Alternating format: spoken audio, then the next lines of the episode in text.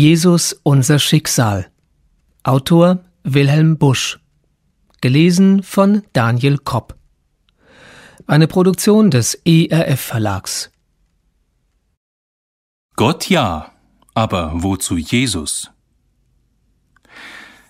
Sehen Sie, so ein alter Pfarrer wie ich, der ein Leben lang in der Großstadt gewirkt hat, bekommt im Laufe der Jahre permanent die gleichen Schlagworte zu hören. Und eines der beliebtesten Schlagworte ist dies. Herr Pfarrer, Sie reden immer von Jesus. Das ist doch fanatisch. Es ist doch ganz egal, was man für eine Religion hat. Hauptsache, man hat Ehrfurcht vor dem Höheren, dem Unsichtbaren. Das ist doch einleuchtend, nicht? Dasselbe hat mein großer Landsmann Goethe schon gesagt. Gefühl ist alles, Name ist Schall und Rauch. Ob wir Allah, Buddha, Schicksal oder höheres Wesen sagen, das ist ganz egal. Hauptsache, wir haben irgendeinen Glauben. Und es wäre fanatisch, den präzisieren zu wollen. Das denken doch 50 Prozent von Ihnen auch, nicht wahr? Ich sehe die alte Dame noch vor mir, die mir erklärte, Oh, Herr Pfarrer, Sie reden immer von Jesus. Hat nicht Jesus selber gesagt, in meines Vaters Haus sind viele Wohnungen? Da haben alle Platz.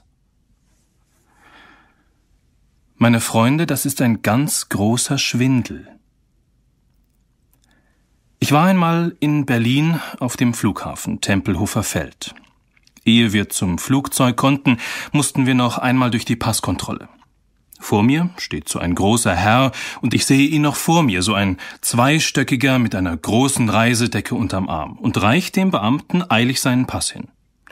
Da sagt der Beamte, Moment mal, Ihr Pass ist abgelaufen. Der Herr erwidert, Ja nun seien Sie nicht mal so kleinlich. Hauptsache, ich habe einen Pass. Nee, erklärt der Beamte fest und bestimmt. Hauptsache, Sie haben einen gültigen Pass. Und genauso ist es mit dem Glauben.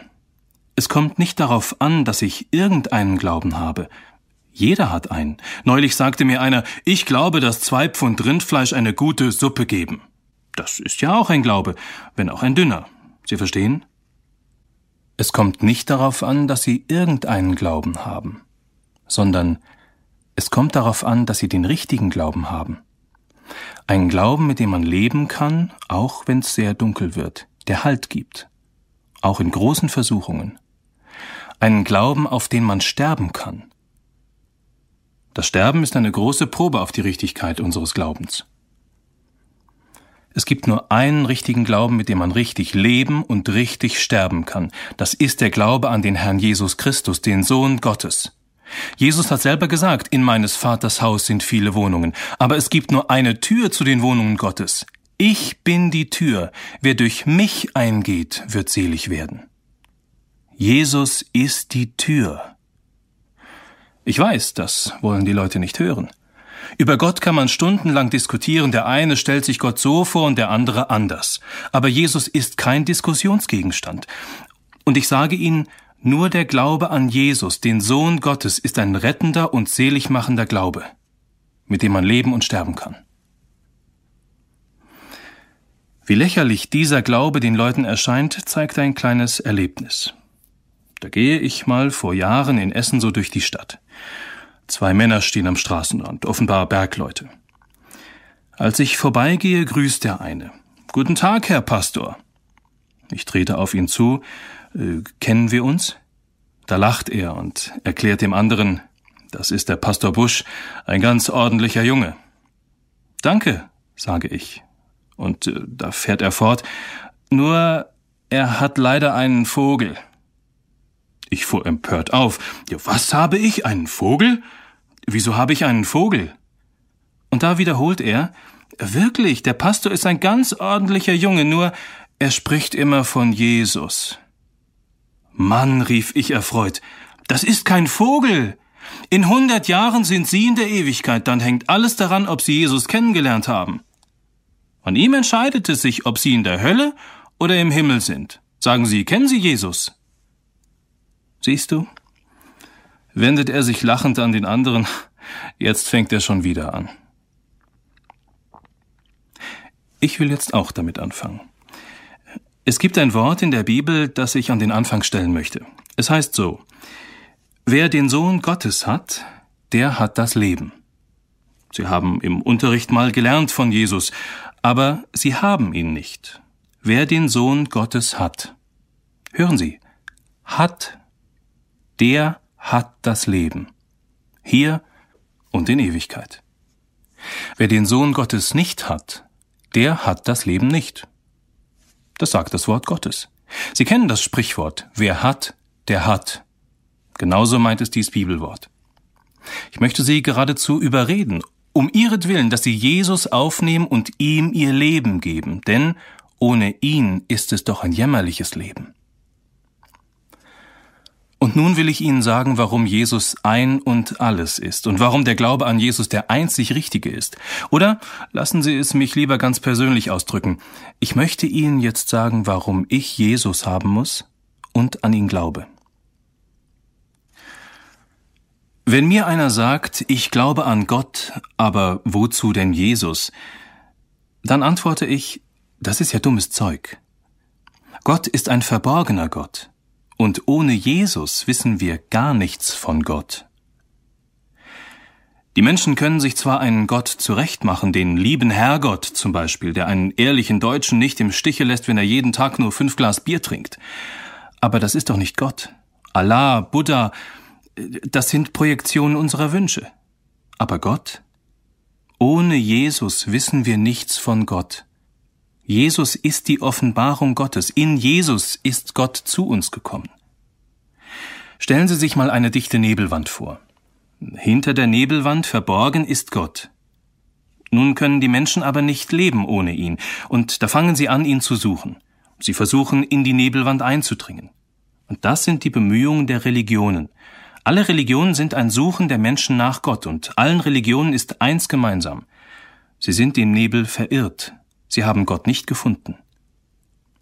Gott ist ein verborgener Gott. Das hat ein Mann, Jesaja hieß er, verstanden und aus Herzensgrund geschrien, Herr, wir können nicht zu dir kommen. Ach, dass du die Nebelwand zerrissest und kämest zu uns. Und denken Sie, Gott hat diesen Schrei gehört. Er hat die Nebelwand zerrissen und ist zu uns gekommen. In Jesus. Als die Engel auf Bethlehems Felde in Sprechchören riefen, Euch ist heute der Heiland geboren, Ehre sei Gott in der Höhe. Da war Gott zu uns gekommen. Und jetzt sagt Jesus, wer mich sieht, der sieht den Vater. Ohne Jesus wüsste ich nichts von Gott. Er ist die einzige Stelle, wo ich Gewissheit über Gott bekommen kann. Wie kann man nur sagen, ich kann ohne Jesus auskommen? Vor einiger Zeit hatte ich ein Gespräch mit einem Journalisten, der mich interviewte und fragte, Warum halten Sie eigentlich solche Vorträge? Darauf habe ich ihm geantwortet, die halte ich, weil ich Angst habe, dass die Leute in die Hölle kommen. Da lächelte er und erwiderte, die gibt's doch gar nicht. Und da habe ich gesagt, warten Sie es doch ab. In hundert Jahren wissen Sie es, ob Sie recht haben oder Gottes Wort. Sagen Sie, habe ich ihn gefragt, haben Sie sich schon mal vor Gott gefürchtet? Nein, antwortete er. Vom lieben Gott hat man doch keine Angst. Da habe ich ihm erklärt, Sie sind aber unterm Strich Wer auch nur eine dumpfe Ahnung von Gott hat, muss doch begreifen, dass es nichts Schrecklicheres gibt als ihn, den heiligen und gerechten Gott, den Richter unserer Sünden. Meinen Sie, er schwiege zu Ihren Sünden? Sie sprechen vom lieben Gott, die Bibel sagt das so nicht. Die Bibel sagt vielmehr, schrecklich ist's, in die Hände des lebendigen Gottes zu fallen. Haben Sie schon Gott gefürchtet? Wenn nicht, dann haben sie überhaupt noch nicht angefangen, die ganze Wirklichkeit des heiligen Gottes und ihres sündigen Lebens zu sehen. Wenn sie aber anfangen, Gott zu fürchten, dann werden sie fragen, wie kann ich vor Gott bestehen? Ich glaube, es ist die größte Dummheit unserer Zeit, dass man den Zorn Gottes nicht mehr fürchtet. Ja, es ist ein Zeichen furchtbarer Verstumpfung, wenn ein Volk den lebendigen Gott und seinen Zorn über die Sünde nicht mehr ernst nimmt. Professor Karl Heim erzählte einmal, wie er auf einer China-Reise auch nach Peking kam. Da wurde er auf einen Berg geführt, auf dem ganz oben ein Altar stand, der Altar des Himmels. Es wurde ihm erklärt, dass in der Nacht der Versöhnung dieser Berg erfüllt ist mit Hunderttausenden von Menschen, die alle Lampions tragen. Und dann geht der Kaiser hinauf, damals waren es noch die Kaiser, die China regierten, und bringt das Versöhnungsopfer für sein Volk. Als Professor Heim uns das erzählte, fuhr er fort, diese Heiden wussten etwas vom Zorn Gottes und dass der Mensch Versöhnung braucht. Und der gebildete Mitteleuropäer meint, er könne vom lieben Gott reden, und der wäre glücklich zu sehen, dass die Menschen ihre Kirchensteuern brav zahlen. Fangen wir lieber an, Gott zu fürchten. Wir haben doch alle gesündigt. Sie nicht, aber natürlich.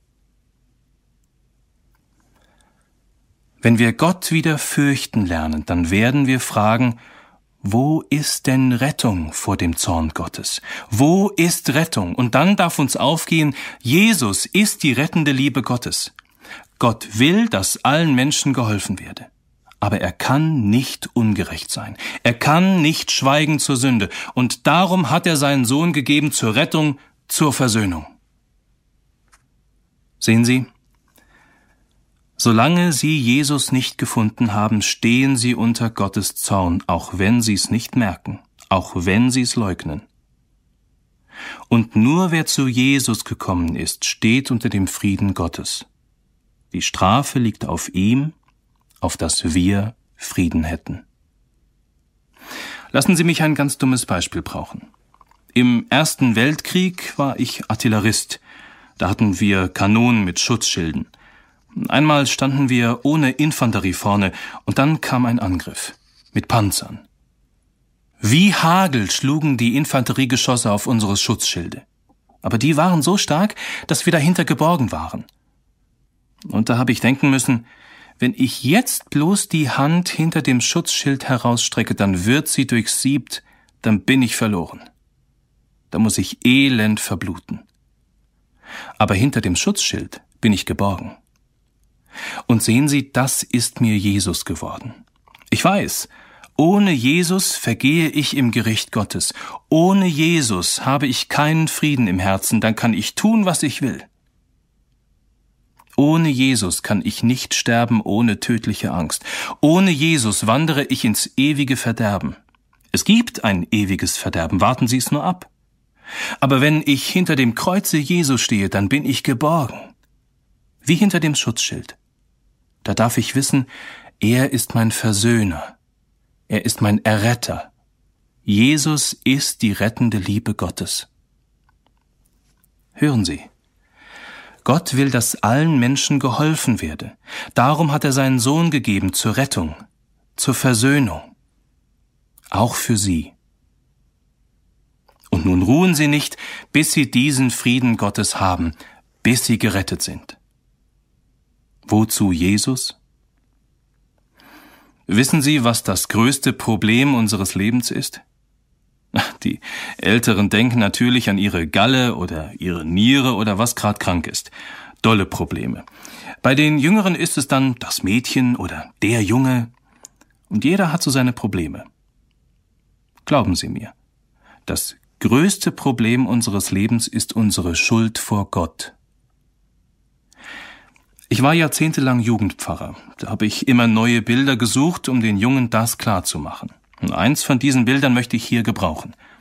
Ich habe gesagt, stellt euch mal vor, wir haben von Natur einen eisernen Ring um den Hals. Und jedes Mal, wenn ich sündige, wird ein Kettenglied angeschmiedet. Ich habe einen schmutzigen Gedanken, ein Kettenglied. Ich bin frech gegen meine Mutter, ein Kettenglied. Ich habe böse geredet über andere Leute, ein Kettenglied.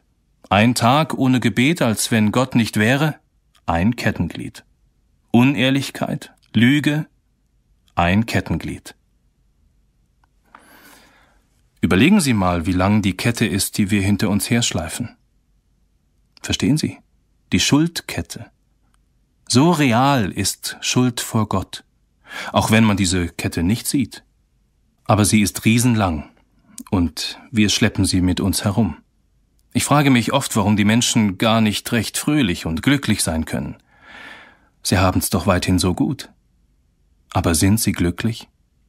Sie können nicht glücklich sein. Sie können's nicht, weil Sie die Schuldkette mit sich herumtragen. Und die nimmt Ihnen kein Pfarrer und kein Priester und kein Engel weg. Und auch Gott kann sie nicht wegtun, weil er gerecht ist. Was der Mensch sät, das wird er ernten. Doch nun ist da Jesus. Er ist der Einzige, der mit dem größten Problem unseres Lebens fertig wird.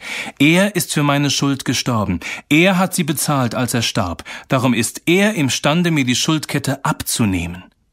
Er ist der Einzige, der das kann. Ich möchte Ihnen aus Erfahrung sagen, das ist eine Befreiung zu wissen, ich habe Vergebung meiner Sünden. Das ist die größte Befreiung im Leben und erst im Sterben. Ihr Alten sterben und Vergebung der Sünden haben oder in die Ewigkeit gehen und alle Schuld mitnehmen müssen. Schauerlich. Ich kenne Leute, die haben ihr Leben lang gesagt, ich bin gut, ich bin recht. Und dann sterben sie und lassen die letzte Hand los und entdecken, das Schiff unseres Lebens fährt auf dem dunklen Strom der Ewigkeit Gott entgegen.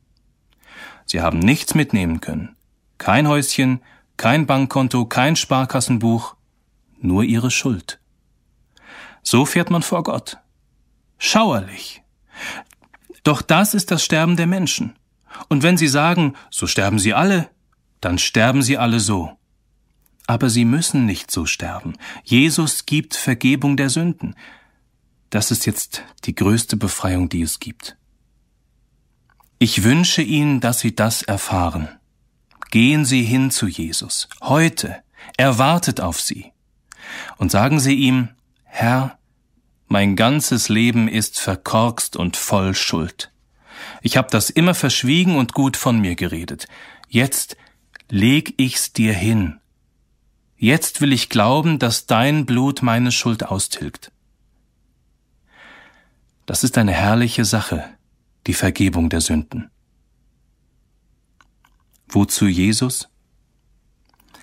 Ich muss Ihnen noch etwas sagen, warum ich an Jesus glaube. Sie haben doch alle schon in Ihrem Leben erfahren, wie unendlich einsam man sein kann und wie leer doch das Leben ist. Und dann spüren Sie plötzlich, mir fehlt was. Aber was? Ich will's Ihnen sagen. Es fehlt Ihnen der lebendige Heiland. Eben habe ich erzählt, dass Jesus am Kreuze starb, um unsere Schuld zu bezahlen. Merken Sie sich den Satz. Die Strafe liegt auf ihm, auf das wir Frieden hätten. Und dann hat man ihn ins Grab gelegt, in ein Felsengrab. Eine schwere Felsenplatte wurde davor gewälzt, und damit man ganz sicher ging, hatte der römische Statthalter noch ein Siegel angebracht und Posten davor aufziehen lassen, römische Legionäre. Ich stelle mir großartige Kerle darunter vor, Kerle, die in allen Ländern der Erde gekämpft haben, in Gallien, dem heutigen Frankreich, in Germanien, in Deutschland also in Asien und in Afrika. Narbenbedeckte Burschen waren das. Die stehen also im Morgengrauen des dritten Tages da mit dem Schild am Arm, dem Wurfspeer in der rechten Hand und dem Helm auf dem Kopf. Ein römischer Legionär wartete. Auf ihn konnte man sich verlassen. Und dann wird's auf einmal taghell. Die Bibel sagt, ein Engel vom Himmel schleuderte den Stein weg. Und Jesus kommt aus dem Grabe. So gewaltig ist das, dass die Kriegsknechte in Ohnmacht fallen.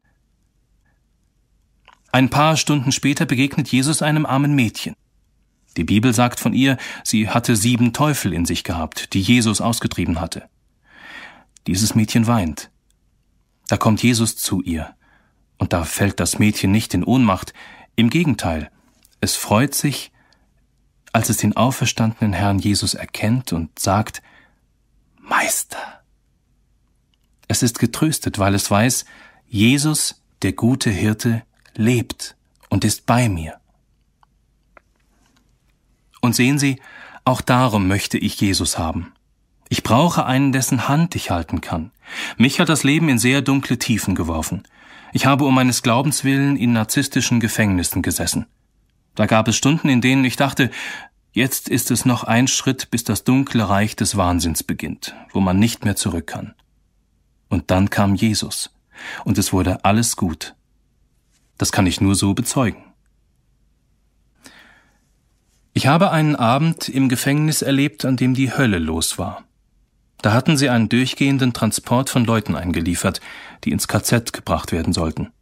Leute, die gar keine Hoffnung mehr hatten, teils kriminelle, teils schuldlose Leute. Juden. Diese Leute packte an einem Samstagabend die Verzweiflung. Und dann brüllte alles los. Das können Sie sich gar nicht vorstellen. Ein ganzes Haus mit lauter Zellen voll Verzweiflung, wo alles schreit und gegen die Wände und Türen donnert. Die Wärter waren nervös und knallten mit ihren Revolvern gegen die Decke, rennen herum, prügeln einen zusammen. Und ich sitze in meiner Zelle und denke, so wird die Hölle sein. Das kann man schlecht schildern jetzt. In dieser Situation fällt mir nur ein, Jesus, er ist ja da. Ich erzähle Ihnen, was ich tatsächlich selber erlebt habe. Dann habe ich nur leise, ganz leise in meiner Zelle gesagt, Jesus, Jesus, Jesus. Und in drei Minuten wurde es still. Verstehen Sie? Ich rief ihn an. Das hörte kein Mensch, nur er. Und die Dämonen mussten weichen. Und dann sang ich, was streng verboten war, ganz laut. Jesu meine Freude, meines Herzens Weide, Jesu meine Zier, ach wie lang, ach lange ist dem Herzen bange und verlangt nach dir. Und alle Gefangenen hörten es. Die Wärter sagten kein Wort, das ich laut sang. Mag von Ungewittern rings die Welt erzittern, mir steht Jesus bei. Meine Freunde, da hab ich etwas gespürt, was das bedeutet, einen lebendigen Heiland zu haben. Wir müssen allemal, ich sprach schon davon, durch eine ganz große Not, durch die Not des Sterbens. Es hat mir mal einer vorgeworfen, Ihr Pfarrer macht den Leuten immer Angst vor dem Sterben. Da habe ich geantwortet, davor brauche ich keinem Angst zu machen, davor haben wir ja alle Angst. Und da, im Sterben, die Hand des guten Hirten halten dürfen. Aber man sagt mir, und das ist richtig, der heutige Mensch hat weniger Angst vorm Sterben als vorm Leben. Das Leben ist schrecklich, schlimmer als das Sterben. Auch das gibt's, meine Freunde. Im Leben einen Heiland haben. Ich muss Ihnen nochmal eine Geschichte erzählen, die ich schon oft erzählt habe. Sie ist unglaublich, aber wahr. Da hatte ich in Essen einen Herrn aus der Industrie kennengelernt, so einen wohlgelaunten, wissen Sie. Herr Pfarrer, das ist nett, dass Sie die Kinder zum Guten anhalten. Hier haben Sie einen 100-Markschein für Ihre Arbeit. Und ich sage, na, und? Sie selber? Nein, nein, Herr Pfarrer. Wissen Sie, ich habe doch nun schon eine eigene Weltanschauung. Verstehen Sie? Ein guter Kerl, aber so fern von Gott wie der Mond vom Sirius. Eines Tages hatte ich eine Trauung. Das ist oft ein bisschen trostlos in einer riesigen kahlen Kirche, und dann kommen da das Brautpaar und vielleicht zehn weitere Leute. Die sitzen dann da so ein bisschen verloren in der riesigen Kirche. Und mein wohlgelaunter Herr aus der Industrie war Trauzeuge. Der arme Mann tat mir richtig leid, einen sehr eleganten Frack an, den Zylinderhut in der Hand, und er wusste jetzt einfach nicht, wie man sich in der Kirche benimmt. Man merkte ihm an, dass er sich fragte, äh, muss ich jetzt niederknien, soll ich ein Kreuz schlagen oder was ist richtig? Na, ich half ihm ein bisschen, nahm ihm den Zylinder ab und legte den auf die Seite. Dann wurde ein Lied gesungen. Da hatte er natürlich keine Ahnung, aber er tat wenigstens so. Können Sie sich den Herrn vorstellen? Ein Mann, der so richtig in die Welt passt. Und dann passierte etwas ganz Merkwürdiges. Die Braut war Helferin im Kindergottesdienst gewesen, und so sangen nun bei der Trauung etwa 30 kleine Mädchen von der Galerie herunter ein Lied. Mit ihren süßen Stimmchen sangen sie das ganz einfache Kinderlied, das Sie vielleicht kennen. Weil ich Jesu Schäflein bin, freu ich mich nur immerhin über meinen guten Hirten. Und da denke ich, was ist denn bloß mit dem Mann da los? Wird er krank? Er sackt zusammen, schlägt die Hände vors Gesicht, zittert. Ich sage mir, dem ist was zugestoßen, ich muss einen Sanitäter rufen. Doch dann merke ich, der Mann weint. Hemmungslos. Über meinen guten Hirten, der mich wohl weiß zu bewirten, sangen die Kinder. Der mich liebet, der mich kennt und bei meinem Namen nennt. Unter seinem sanften Stab geh ich aus und ein und hab unaussprechlich süße Weide. Und da sitzt der Mann, der große Industrielle, und weint. Auf einmal begriff ich, was da passierte in der kahlen Kirche. Dem Mann ging auf, die Kinder haben, was ich nicht habe, einen guten Hirten. Ich aber bin ein einsamer, verlorener Mann. Ihr Männer und ihr Frauen, Sie können es im Leben nicht weiterbringen, als dass Sie wie diese Kinder sagen können, ich freue mich, dass ich zur Herde Jesu Christi gehöre und einen guten Hirten habe. Sie können es nicht weiterbringen. Sehen Sie zu, dass Sie das sagen können. Warum ich an Jesus glaube? Weil er der gute Hirte ist, der beste Freund, mein lebendiger Heiland. Wozu Jesus? Ich möchte Ihnen noch ein letztes sagen. Vor Jahren hatte ich einmal eine Freizeit im Böhmerwald. Nachdem die Jungen abgereist waren, musste ich noch einen Tag warten, weil ich mit dem Auto abgeholt wurde und wohnte an dem Abend in einem alten Jagdschloss, das irgendeinem König gehört hatte. Jetzt wohnte da nur noch ein Förster. Das Haus war halb verfallen, es gab kein elektrisches Licht, aber es gab ein riesiges Wohnzimmer mit einem offenen Kamin, in dem etwas Feuer gemacht war. Man stellte mir eine Petroleumlampe hin und wünschte mir gute Nacht. Draußen heulte der Sturm. Der Regen peitschte durch die Tannen, die ums Haus herumstanden. Wissen Sie, eine, eine Stelle, um eine zünftige Räubergeschichte zu erleben. Und ich hatte ausnahmsweise gar nichts zu lesen bei mir. Da finde ich unter dem Kaminsims ein Broschürchen, und darin las ich dann unter der Petroleumlampe. So etwas Schreckliches hatte ich noch nie gelesen. Ein Arzt hatte in dem Schriftchen seine ganze Wut gegen den Tod ausgekocht. Seitenweise hieß es etwa so O du Tod, du Feind der Menschheit.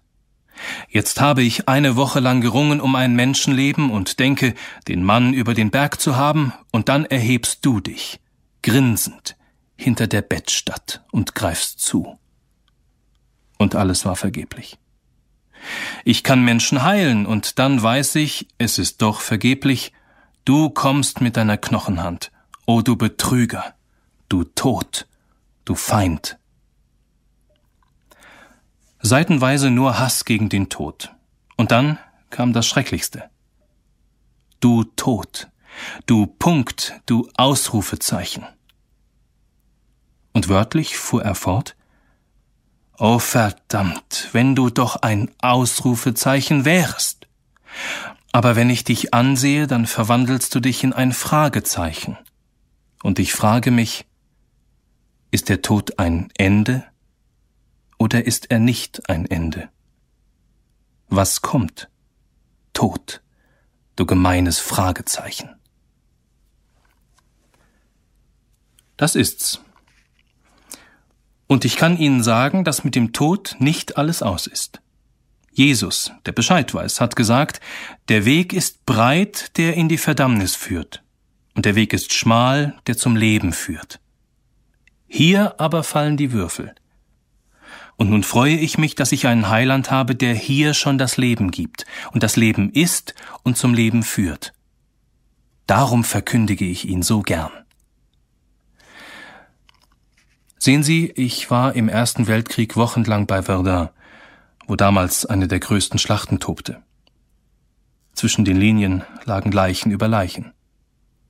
Ich bin mein Leben lang diesen süßlichen Leichengeruch nicht mehr losgeworden. Und immer wenn ich so ein Ehrenmal sehe, es fielen fürs Vaterland, dann rieche ich den Geruch von Verdun, den Leichengeruch. Und wenn ich denke, in hundert Jahren sind wir alle nicht mehr da, dann weht mich dieser entsetzliche Todeshauch an. Und in dieser Todeswelt ist einer, der von den Toten auferstanden ist, und der sagt, ich lebe, und ihr sollt auch leben. Glaubt an mich, kommt her zu mir, bekehrt euch zu mir, werdet mein Eigentum. Ich führe euch zum Leben. Ist das nicht wundervoll? Wie kann man in dieser Todeswelt überhaupt leben ohne diesen Heiland, der das Leben ist und zum ewigen Leben führt? Ich habe in diesen Tagen einen alten Brief gelesen, den Professor Karlheim abgedruckt hat. Es ist der Brief eines im Zweiten Weltkrieg in Russland gefallenen Soldaten, eines Christen. In dem Brief heißt es etwa so Es ist grauenvoll um uns her. Wenn die Russen mit ihrer Stalin-Orgel schießen, dann kommt eine Panik über uns alle. Und die Kälte. Und der Schnee. Grauenvoll. Aber ich habe gar keine Angst. Wenn ich fallen sollte, so muss es wunderbar sein. Dann bin ich mit einem Schritt in der Herrlichkeit. Dann schweigt der Sturm, und ich sehe meinen Herrn von Angesicht zu Angesicht, und sein Glanz umgibt mich. Ich habe nichts dagegen, hier zu fallen. Er ist kurz danach gefallen, und als ich das las, habe ich denken müssen, was ist das für eine Sache, dass ein junger Mann keine Angst vor dem Tode mehr hat, weil er Jesus kennt?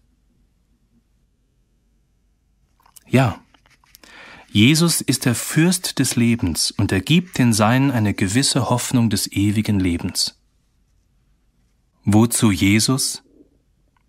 Es hängt alles, aber auch alles davon ab, dass sie ihn kennenlernen. Wozu lebe ich? Darum geht's also. Wozu lebe ich? Oder wozu bin ich auf der Welt? Oder welches ist der Sinn meines Lebens?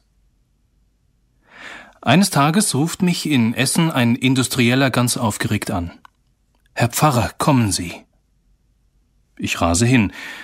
Da empfängt er mich mit den Worten Mein Sohn hat sich erschossen. Ich kannte den Jungen. Er war Student. Er hatte alles, was sein Herz begehrte. Er war gesund, bildhübsch, jung und reich. Er besaß längst einen eigenen Wagen. Er war auch nicht in eine dumme Sache verwickelt. Und dieser junge Mann schießt sich eine Kugel in den Mund.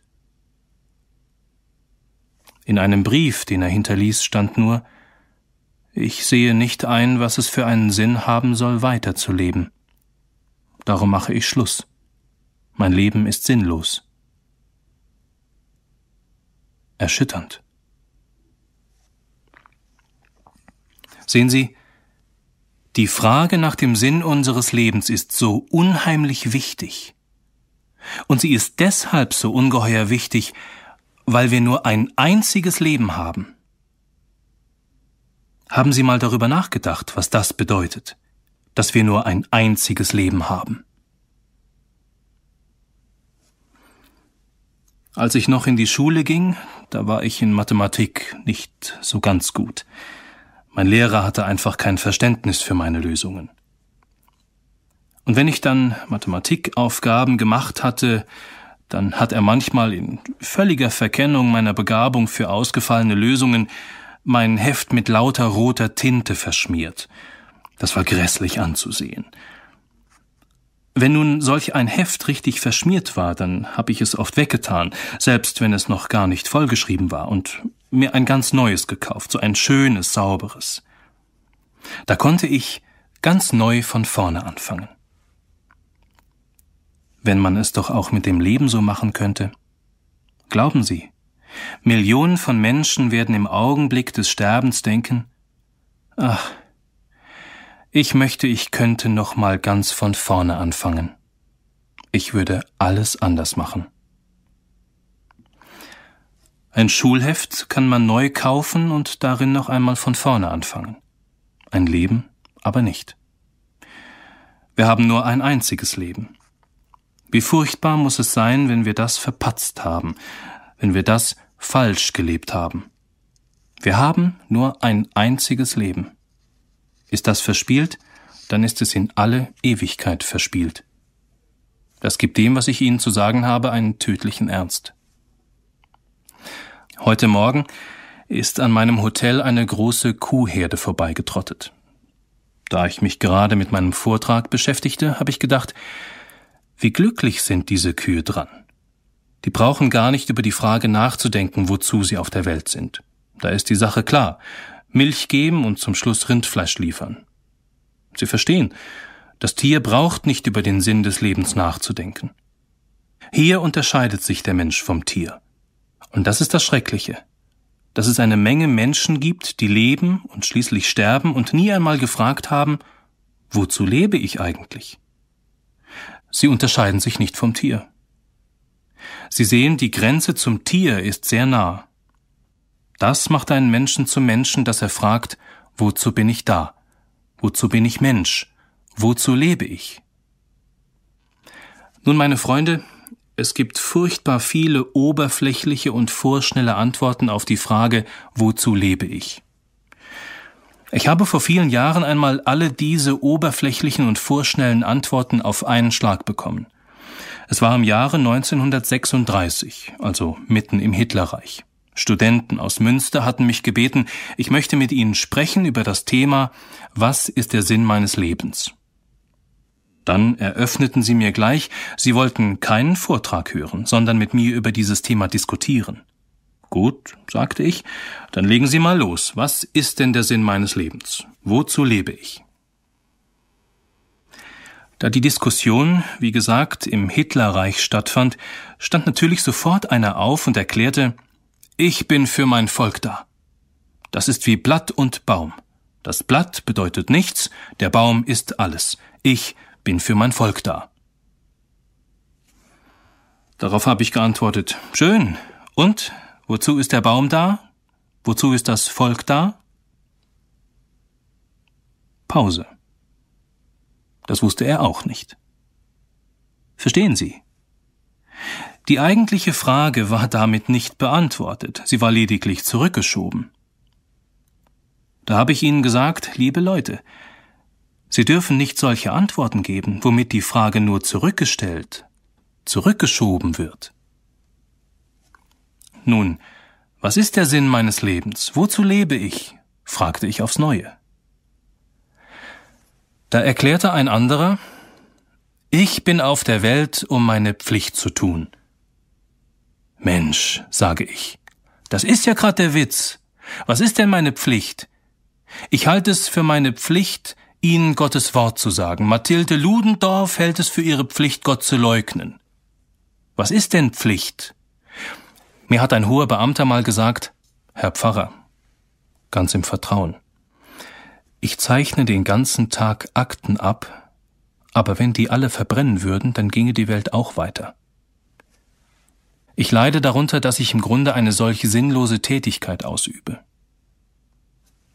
Was heißt Pflicht?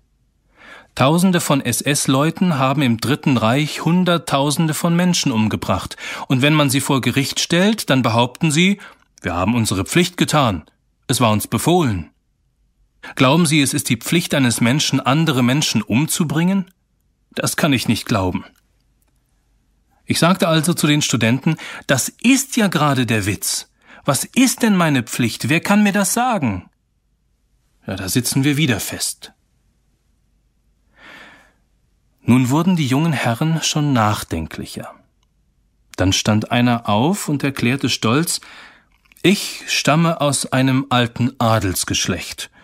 Meine Vorfahren kann ich um 16 Generationen zurückverfolgen. Eine große Ahnenreihe.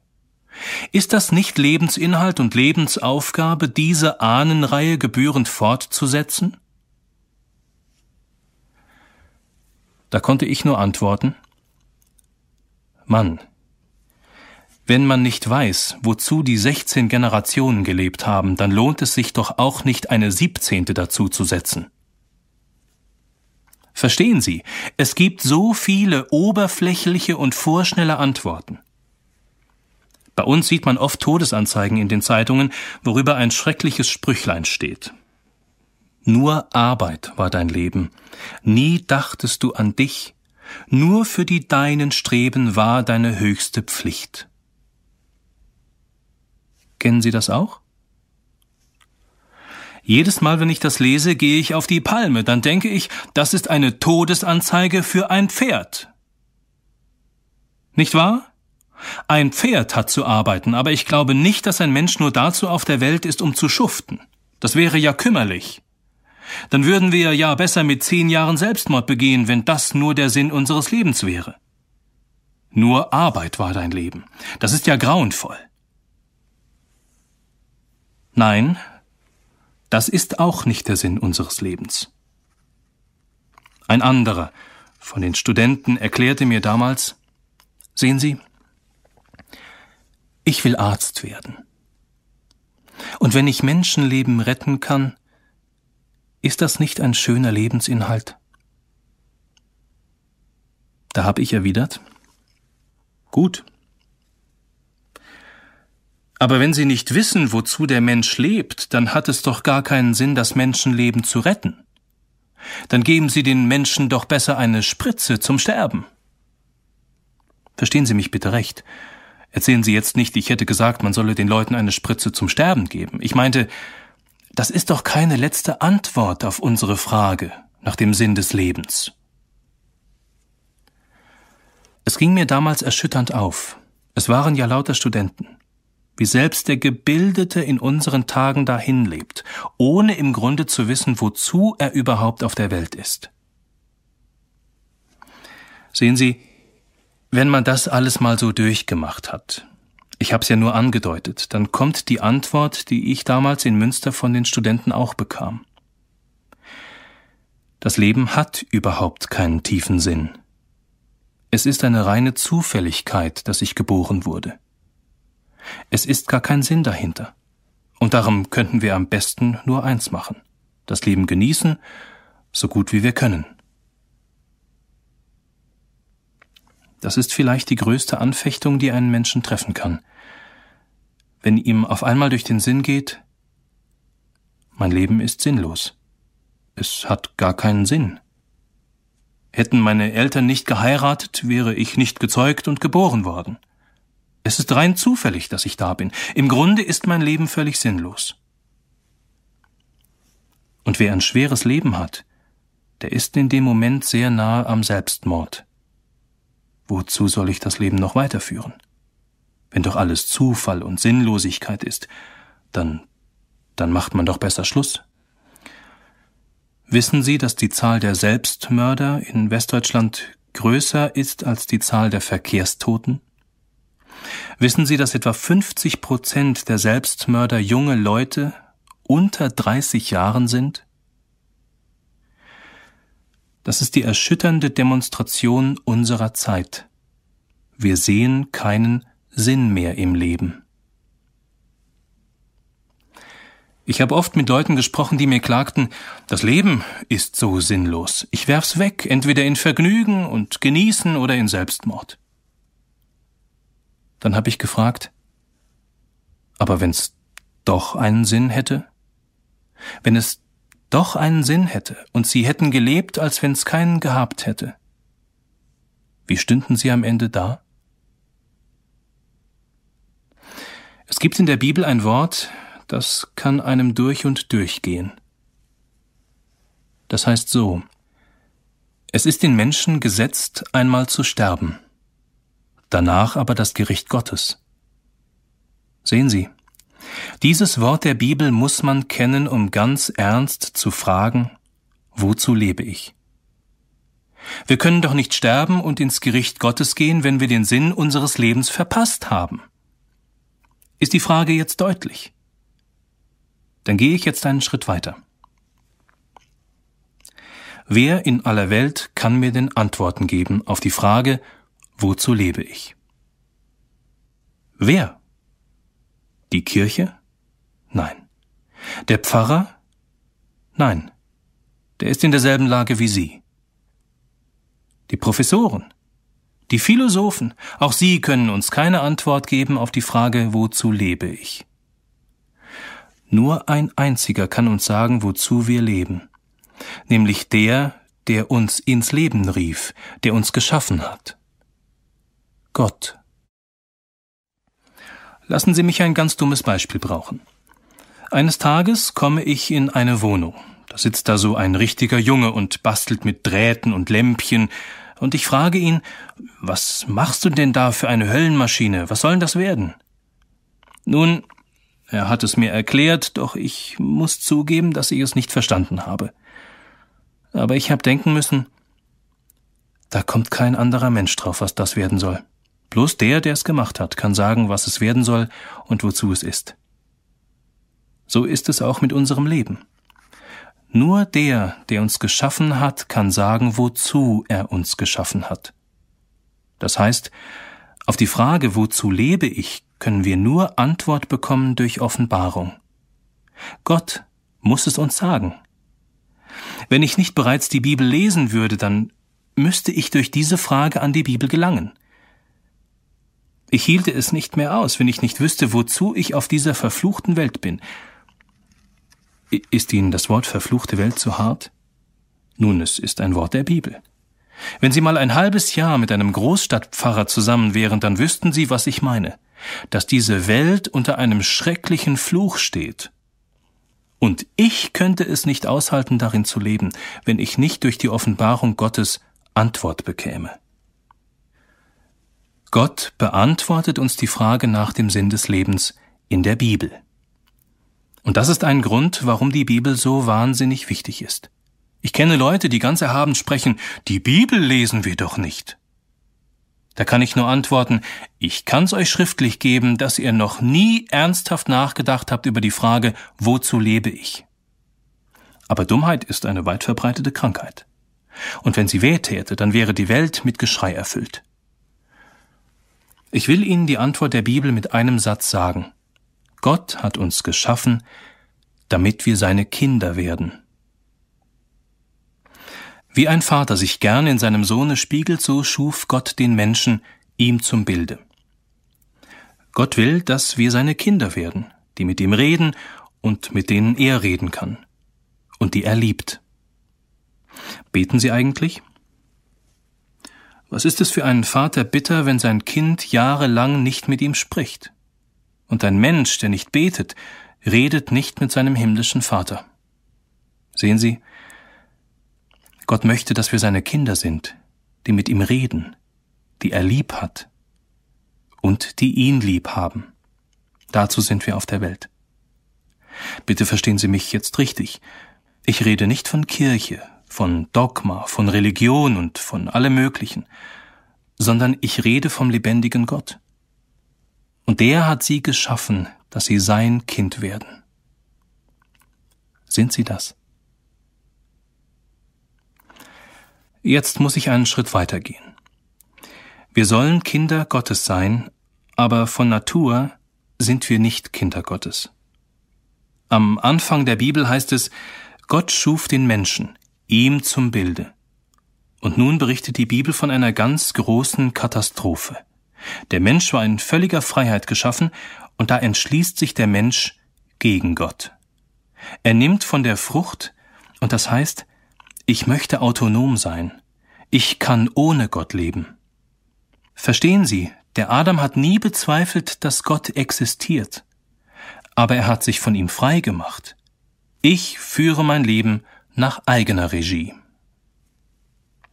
Ich muss Ihnen hierzu eine Geschichte erzählen. Neulich fragte mich ein Mann auf der Straße Pastor Busch, Sie reden immer von Gott, ich, ich sehe ihn aber nicht. Sagen Sie mal, wie kann ich Gott finden? Da habe ich ihm geantwortet Hören Sie mal gut zu. Stellen Sie sich vor, es gäbe eine Zeitmaschine, mittels der ich Jahrtausende vor und zurückgehen könnte. Mit dieser Zeitmaschine gehe ich also an den Anfang der Menschheit. Und eines Abends gehe ich im Paradiesgarten spazieren. Sie kennen doch die Geschichte vom Sündenfall. Nun, da treffe ich hinter einem Strauch den Adam, den ersten Menschen. Guten Abend, Adam, begrüße ich ihn. Guten Abend, Pastor Busch, erwidert er. Du wunderst dich, mich zu sehen? frage ich und erkläre ihm, ich bin durch eine Verschiebung in den Kulissen des Welttheaters aus Versehen hier in den Garten des Paradieses geraten. Ja, sagt er. Was bist du denn so nachdenklich? Da antworte ich dem Adam, Weißt du, ich denke gerade über eine Frage nach, die mir ein Mann gestellt hat, nämlich über die Frage, wie kann ich Gott finden? Laut lachend erklärt der Adam mir da, das ist doch nicht das Problem, wie ich Gott finden kann. Er ist doch da. Sei doch ehrlich, Pastor Busch, euch geht's doch vielmehr darum, wie ihr ihn loswerden könnt. Das ist die Schwierigkeit, dass man ihn nicht los wird. Hat er recht? Der Adam? Gott ist da. Man kann ihn finden. Aber man wird ihn nicht los.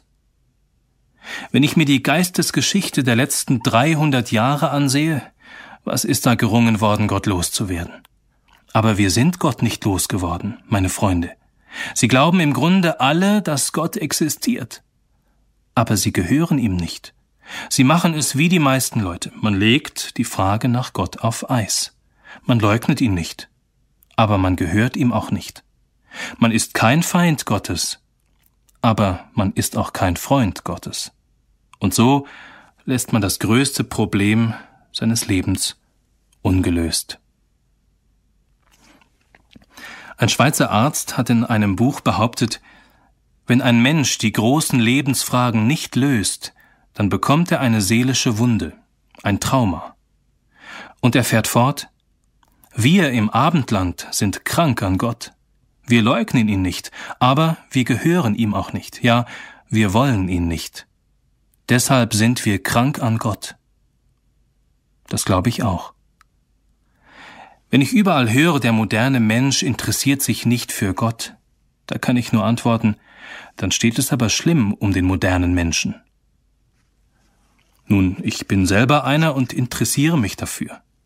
Und ich halte mich nicht für antiquiert. Aber wenn der moderne Mensch sich ernsthaft nicht für seine Erlösung interessiert, dann ist das sehr schlimm. Ich will mal ein ganz dummes Beispiel brauchen. Stellen Sie sich einen Kochlehrling vor.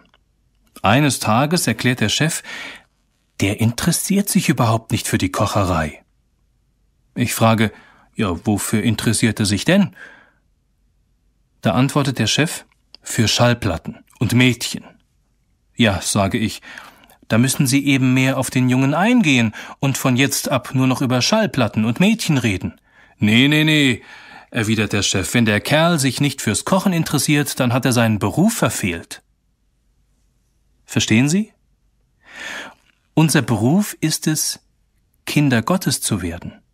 Und wenn der moderne Mensch sich nicht dafür interessiert, dann hat er seinen Beruf als Mensch verfehlt. Dann hat es gar keinen Sinn, mit ihm über alle möglichen und unmöglichen Dinge zu reden, die ihn vielleicht interessieren, sondern ich werde nicht aufhören zu sagen, Sie fangen erst an, Mensch zu sein, wenn Sie Kind des lebendigen Gottes sind. Ich wiederhole. Wir sind von Natur nicht Gottes Kinder. Aber wir sind auf der Welt, um Gottes Kinder zu sein. Und darum muss in unserem Leben etwas geschehen. Dazu beizutragen ist der Sinn dieses Vortrages. Ich bin nicht dazu da, Sie ein bisschen zu unterhalten, sondern ich möchte ein paar Menschen, die ihr Herz aufschließen, dazu helfen, ach wenn's doch gelänge, dass ihr Leben sinnvoll wird. Wir sind also nicht Kinder Gottes. Wir lieben Gott nicht. Wir übertreten seine Gebote. Wir kümmern uns nicht um ihn. Wir beten nicht. Höchstens, wenn wir mal in Druck sind, dann ziehen wir so ein bisschen die Notbremse. Deshalb ist die Frage aller Fragen, wie werde ich ein Kind des lebendigen Gottes? Jetzt würde ich am liebsten Zettel und Bleistifte verteilen und sagen, schreiben Sie mal auf, was Sie denken, wie man ein Kind Gottes wird. Da würden die einen sagen, dass ich ein guter Mensch bin. Und die anderen würden sagen, dass ich eben doch an den Herrgott glaube. Aber das ist alles zu wenig. Die Frage aller Fragen bleibt, wie werde ich ein Kind des lebendigen Gottes? Die Antwort auf diese Frage aller Fragen kann ich auch nur durch Offenbarung erfahren. Wie Gott mich als Kind annimmt, das muss er mir selber sagen. Das kann sich auch ein Pastor nicht ausdenken. Und die Bibel gibt eine ganz klare Antwort. Sie lautet, nur durch Jesus. Meine Freunde, wenn ich auf Jesus komme, dann schlägt mein Herz höher dann geht mein Puls schneller. Dann bin ich bei dem Thema meines Lebens. Wenn ich ein Kind Gottes werden will, geht es nur durch Jesus.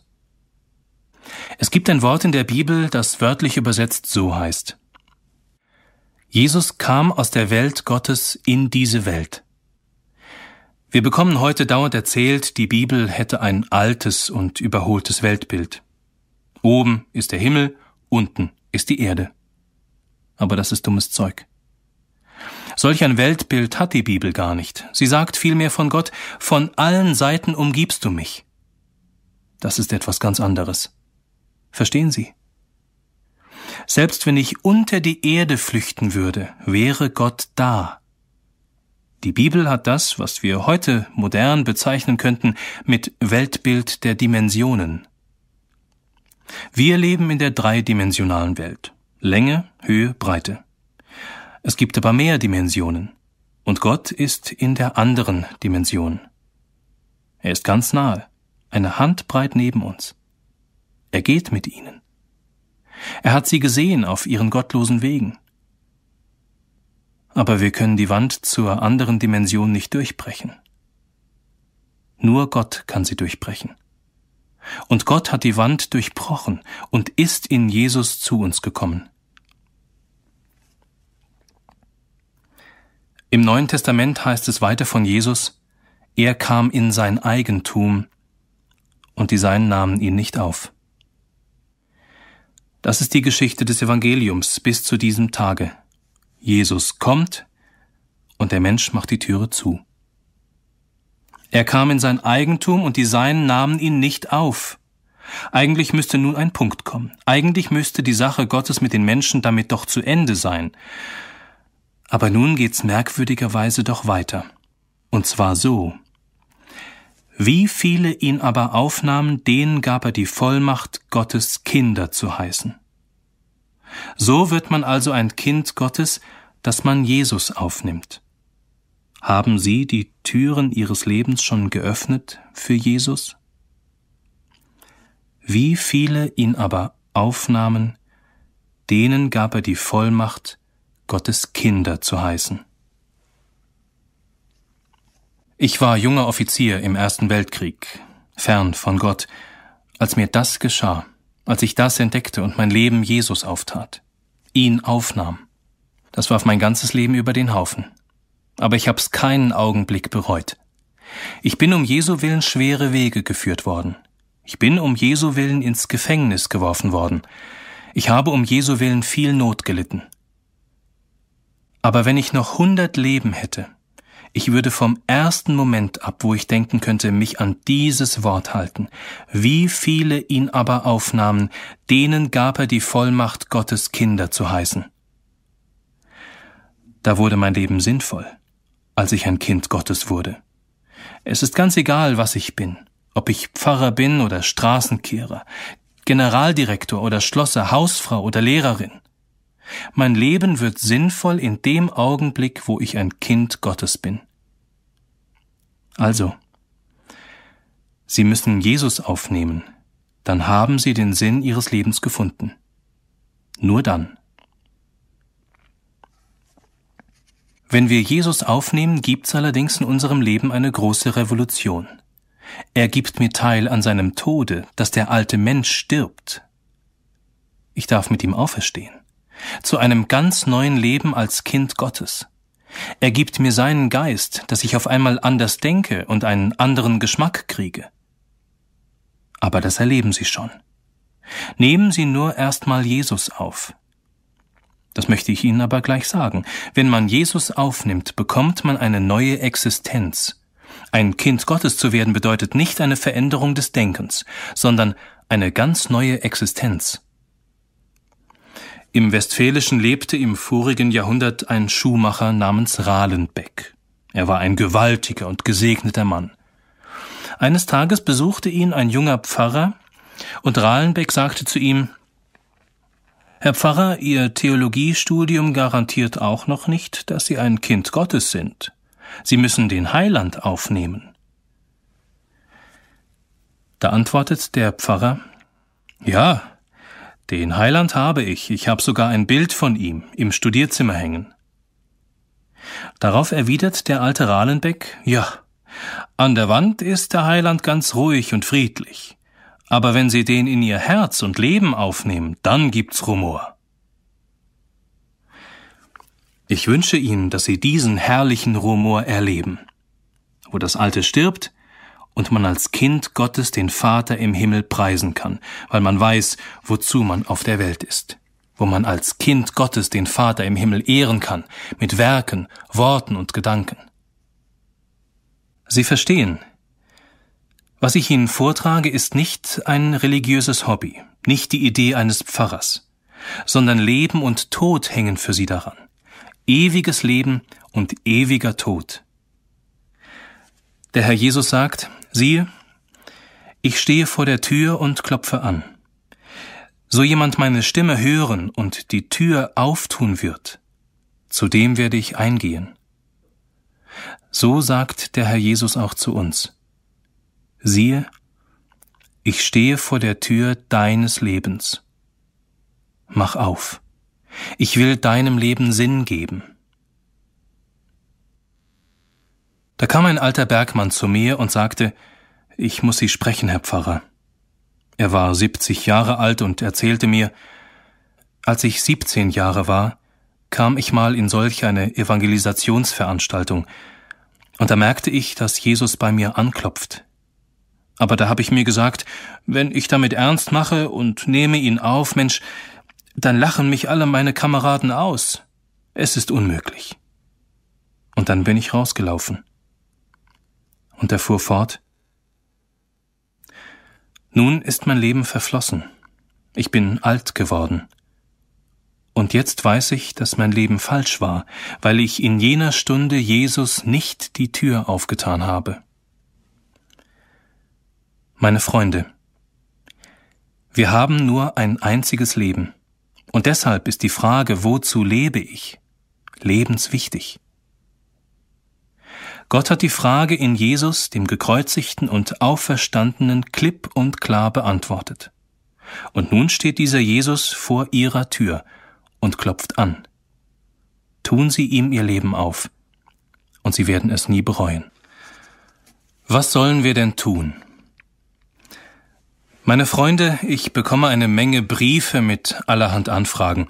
In einem Brief hieß es neulich, ist das eigentlich Ihre Meinung, die Sie verkündigen, oder ist das die Lehre Ihrer Kirche? Da konnte ich nur antworten, es ist die Lehre der Bibel.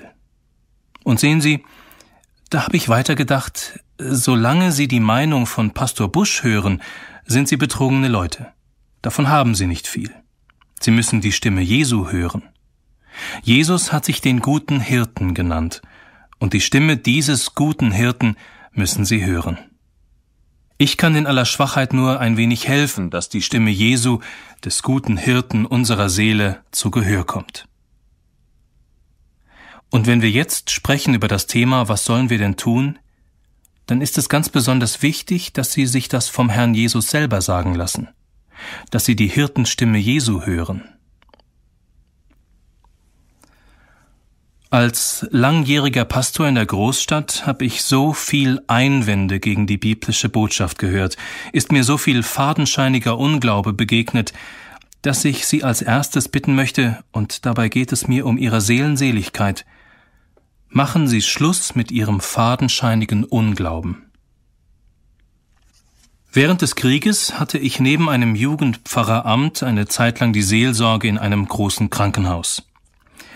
Eines Tages stehe ich gerade vor der Tür eines Krankenzimmers in der Privatstation und will anklopfen, da kommt durch den langen Gang eine junge Schwester angestürzt und sagt, noch etwas atemlos, Bitte, gehen Sie nicht in dieses Zimmer, Herr Pfarrer.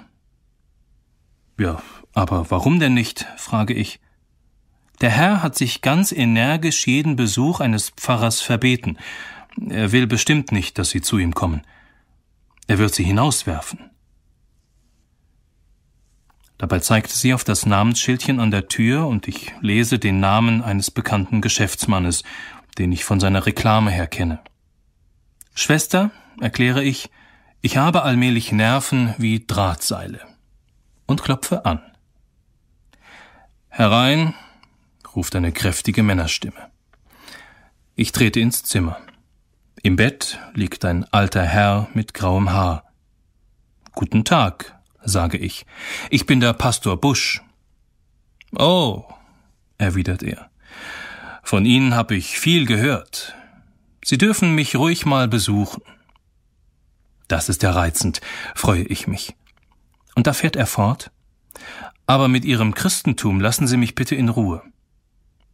Was ein Pech, lache ich ihn an. Genau davon wollte ich mit Ihnen reden. Ausgeschlossen, winkt er ab. Kommt nicht in Frage. Damit bin ich restlos fertig. Wissen Sie? Als Junge wurden mir die Psalmen eingetrichtert. Und wenn ich sie nicht konnte, dann kriegte ich Prügel. Als Mann habe ich mir dann eine eigene Weltanschauung zusammengebaut, in der sind Darwin, Heckel und Nietzsche die tragenden Säulen. Da sah ich rot. Da ich leider etwas schnell ärgerlich werde, fahre ich auf ihn los. Jetzt hören Sie mal, alter Herr. Wenn mir ein 16-jähriger Junge in der Pubertätszeit erzählt, er hätte zum Beispiel Nietzsche zu seinem Propheten gemacht, dann würde ich lächeln und denken, na ja, es ist eine Übergangserscheinung. Du wirst schon dahinter kommen, dass die modernen Philosophen selber nicht mehr an ihre alten Propheten glauben.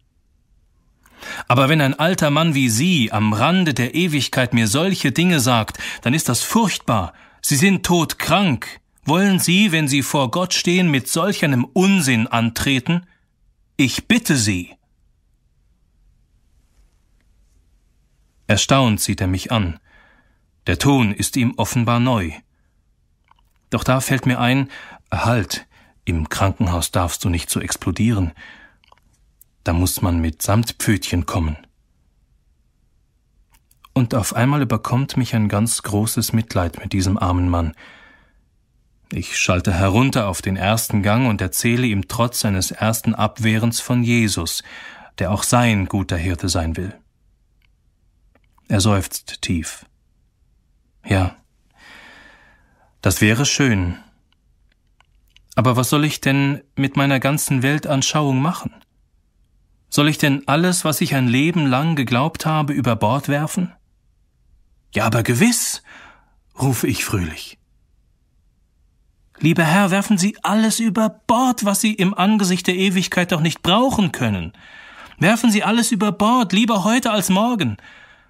Auf Ihren fadenscheinigen Unglauben kann man doch nicht richtig leben und nicht selig sterben. Und dann werfen Sie sich in die offenen Arme des Sohnes Gottes, der für Sie starb und Sie erkauft hat. Dieser Heiland will auch Ihr Heiland sein. Da kam die Schwester. Sie staunte, als sie uns in so vertraulichem Gespräch sah. Dann winkte sie mir. Ich verstand, es war Zeit zum Gehen. Fest drückte ich dem alten Herrn die Hand und verließ leise das Zimmer. Ich weiß nicht, ob er es angenommen hat. In der Nacht ist er gestorben. Sehen Sie, da ging mir erschütternd auf, wie selbst gebildete Leute durch die Landschaft krebsen mit Darwin, Heckel und Nietzsche und sich mit solch fadenscheinigem Unglauben um ihr ewiges Heil bringen. Und deshalb möchte ich Sie vor allen Dingen erst einmal bitten, werfen Sie Ihre fadenscheinigen Gründe, mit denen Sie Ihren Unglauben begründen, über Bord. Weg damit Ihr fadenscheiniger Unglaube ist keinen Pfennig wert. In der Bibel steht, es ist ein Gott und ein Mittler zwischen Gott und den Menschen, nämlich Jesus Christus. Eines Tages saß ich einem Mann gegenüber. Wissen Sie, ein, ein Kerl wie ein dreiteiliger Schrank. Seine Frau war durch Bomben umgekommen. Zwei Söhne waren ihm im Kriege gefallen. Ein armer Kerl. Und dann besuchte ich ihn. Ich hatte kaum Platz genommen, da legte er schon los. Herr Pfarrer, bleiben Sie mir mit dem Christentum vom Halse. Ich habe so viel durchgemacht, dass ich nichts mehr glauben kann. Ich habe viel zu viel erlebt. Da kann mir einer erzählen, was er will, ich glaube nichts mehr. Da habe ich gelacht und erklärt, das kann ich mir nicht denken. Sagen Sie mal, fahren Sie ab und zu mit der Eisenbahn? Ja. Ich sage, dann werden Sie doch hoffentlich jedes Mal vorher zum Lokführer gehen und ihn auffordern, zeigen Sie mir Ihren Führerschein. Nein, nein, meint er, das kann man der Bahn schon zutrauen, dass ihre Lokführer. Wie? staune ich. Da steigen sie ein, ohne sich davon zu überzeugen, dass der Kerl da vorne auch fahren kann? Sie vertrauen dem Burschen ihr Leben an? Ohne Garantie? Na hören Sie, das nenne ich Glauben, dass ich einem mein Leben anvertraue. Sagen Sie von jetzt ab nie mehr, ich glaube gar nichts, sondern sagen Sie, ich glaube gar nichts, außer der Bundesbahn. Ja. Ich frage weiter. Gehen Sie ab und zu in die Apotheke? Ja, erklärt er.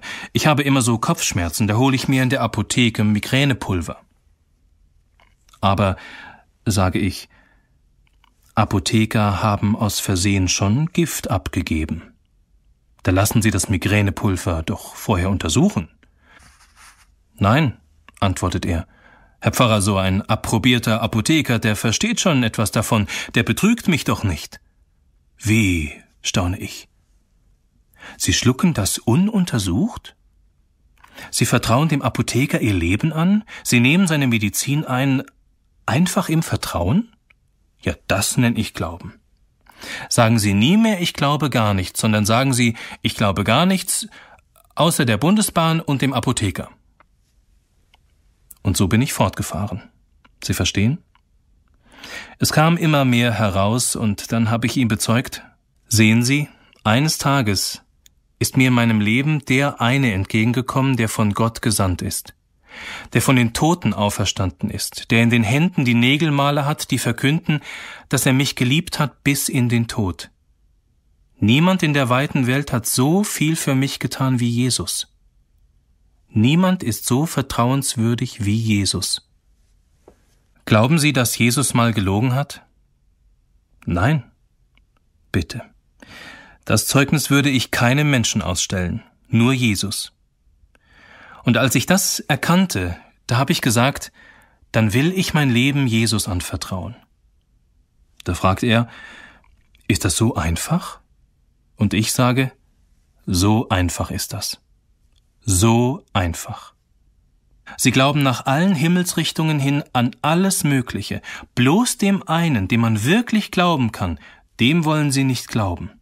Werfen Sie die fadenscheinigen Gründe Ihres Unglaubens über Bord und geben Sie Ihr Leben dem Herrn Jesus.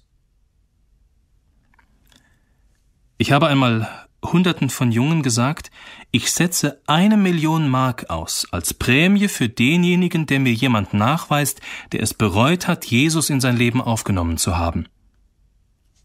Ich habe keine Millionen, aber ich konnte sie getrost aussetzen, denn solch einen Menschen gibt es nicht, der das bereut hätte. Aber ich habe eine Menge Menschen kennengelernt, die es bereut haben, dass sie es nicht getan haben. Darum Machen Sie Schluss mit Ihrem fadenscheinigen Unglauben. Glauben Sie dem, der alles für Sie getan hat. Das ist eine Sache zwischen ihm und Ihnen. Da müssen Sie in die Stille gehen und sagen, Herr Jesus, von heute ab will ich dir gehören. In der Bibel heißt es, das ist gewisslich wahr und ein teuer, wertes Wort, dass Christus Jesus gekommen ist in die Welt, die Sünder selig zu machen, wörtlich zu erretten. Viele Leute gehen an der Stelle hoch und sagen, ich bin aber kein Sünder, ich bin doch kein Verbrecher. Und denen sage ich jetzt, das lügen sie. Das müssen sie an jenem Tage vor Gottes Angesicht mal sagen, ich bin kein Sünder, ich habe alle deine Gebote gehalten. Werden Sie das sagen können? Ha! Hören Sie doch auf mit dieser unglaublichen Selbstgerechtigkeit, die sich einbildet, es wäre alles in Ordnung. Nichts ist in Ordnung. Nichts. Ich habe vor Jahren mal ein Gespräch mit einem jungen Burschen von 20 Jahren gehabt, das ich nie vergessen habe. Eines Tages treffe ich ihn und sage, mein lieber Heinz, ich sehe dich nicht mehr in unseren Bibelstunden und im Jugendkreis. Da antwortet er, ja, wissen Sie, Herr Pfarrer, ich habe mir inzwischen die Sache überlegt. Sie reden dauernd von Jesus, der für Sünder gestorben ist. Ich brauche aber keinen Sündenbock, der für mich eintritt. Wenn ich was verkehrt gemacht habe und wenn es einen Gott gibt, dann will ich dafür auch vor ihm gerade stehen. Aber das ist doch lächerlich, dass ich da einen Heiland brauchen soll, der für mich gestorben ist. Ich habe ihm erwidert, Gut, mein Lieber, Du willst dich also vor dem heiligen Gott aufs Recht berufen. Das darfst du. Du darfst Jesus verwerfen und sagen, ich berufe mich vor Gott aufs Recht.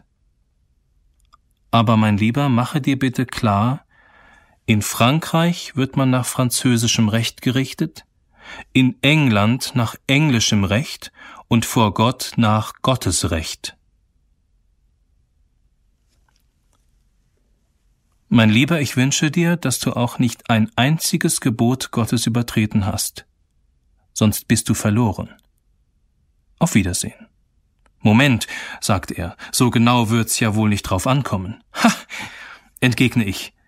Wie stellst du dir den heiligen Gott denn vor? Nimm mal an, ich hätte 50 Jahre gut und ordentlich gelebt. Und dann hätte ich mal drei Minuten lang geklaut. Das kommt heraus und ich komme vor Gericht. Ich stehe also vor dem Richter und erkläre, Herr Richter, jetzt seien Sie mal nicht so kleinlich. 50 ordentliche, unbestrafte Jahre und drei Minuten klauen, das hebt sich ja wohl auf. Wer wird denn so kleinlich sein, Herr Richter? Kannst du dir das vorstellen? Da wird der Richter antworten, Moment mal, ich rede nicht von Ihren 50 ordentlichen Jahren, sondern ich rede von den drei Minuten, in denen Sie geklaut haben. Das Gesetz klagt sie um dieser Sache willen an. Und wenn das ein irdischer Richter schon tut, dann tut das Gott schon lange. Meinen Sie nicht, dass Sie vor Gott angeklagt sind? Meinen Sie nicht, dass Sie Vergebung der Sünden brauchen? Meinen Sie nicht, dass Sie ein Sünder sind? Ach, machen Sie doch Schluss mit ihrer unglaublichen Selbstgerechtigkeit und suchen sie den Herrn, der für ihre Sünde am Kreuz starb und an ihrer Stelle bezahlt hat. Nehmen Sie den an, bekennen Sie dem Herrn Ihre Sünde und sagen Sie, Herr, ich werfe mich und alle meine Ungerechtigkeit dir hin. Ich möchte jetzt deine Gnade haben. Wasche mich rein mit deinem Blute. Ich weiß von einem Mann, der lebt im Ehebruch. Ich habe ihn gestellt und ihm gesagt, Sie leben im Ehebruch. Sie machen Ihre Frau unglücklich. Sie werden in die Hölle kommen. Da hat er geantwortet, ist doch Unsinn. Ich will Ihnen das mal erklären. Meine Frau versteht mich nicht. Und dann hat er mir die ganze große Geschichte erzählt. Dabei wusste er genau, es ist Sünde, was ich tue. Es gibt Menschen, die im Streit leben und sagen, der andere hat angefangen. Es gibt überhaupt nur Streit, wo der andere angefangen hat. Kein Mensch hat je selbst einen Streit angefangen, nicht wahr?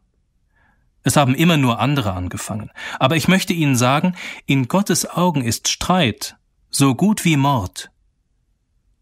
Warum machen Sie nicht Schluss?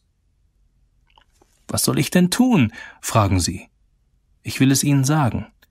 Brechen Sie mit klar erkannten Sünden. Dass sie doch mal eine Pause in ihrem Leben einlegten und sich fragten, was ist in meinem Leben nicht in Ordnung? Womit müsste ich jetzt eigentlich Schluss machen? Sie werden das ganz genau wissen. Meinen Sie, Jesus gibt Ihnen seine Gnade, wenn Sie weiterhin bewusst sündigen wollen? In der Bibel heißt es, kehret um. Der verlorene Sohn hat sein altes Leben hinter sich gelassen. Sie dürfen zu Jesus kommen, wie sie sind, beladen und ungläubig. Aber sie müssen dann Schluss machen mit den Dingen, die sie ins Verderben bringen, von denen sie ganz genau wissen, dass sie Sünde sind. In den vielen Briefen, die ich jeden Tag bekomme, kommt es immer wieder vor, dass Leute hochgehen und sagen, das ist zu hart, was sie sagen. Das und das ist nicht Sünde. Und dann werden oft Dinge genannt, die ich gar nicht gesagt habe. Dabei spüre ich dann, dass unsere Gewissen rebellieren gegen die Herrschaft Jesu Christi in unserem Leben. Hören Sie, Sie können nicht zum lebendigen Glauben kommen und dem lebendigen Glauben stehen, wenn Sie nicht den Mut haben, Ihr Leben Jesus so zu geben, dass auch Schluss gemacht wird mit dem, womit Schluss gemacht werden muss. Brechen Sie mit klar erkannten Sünden.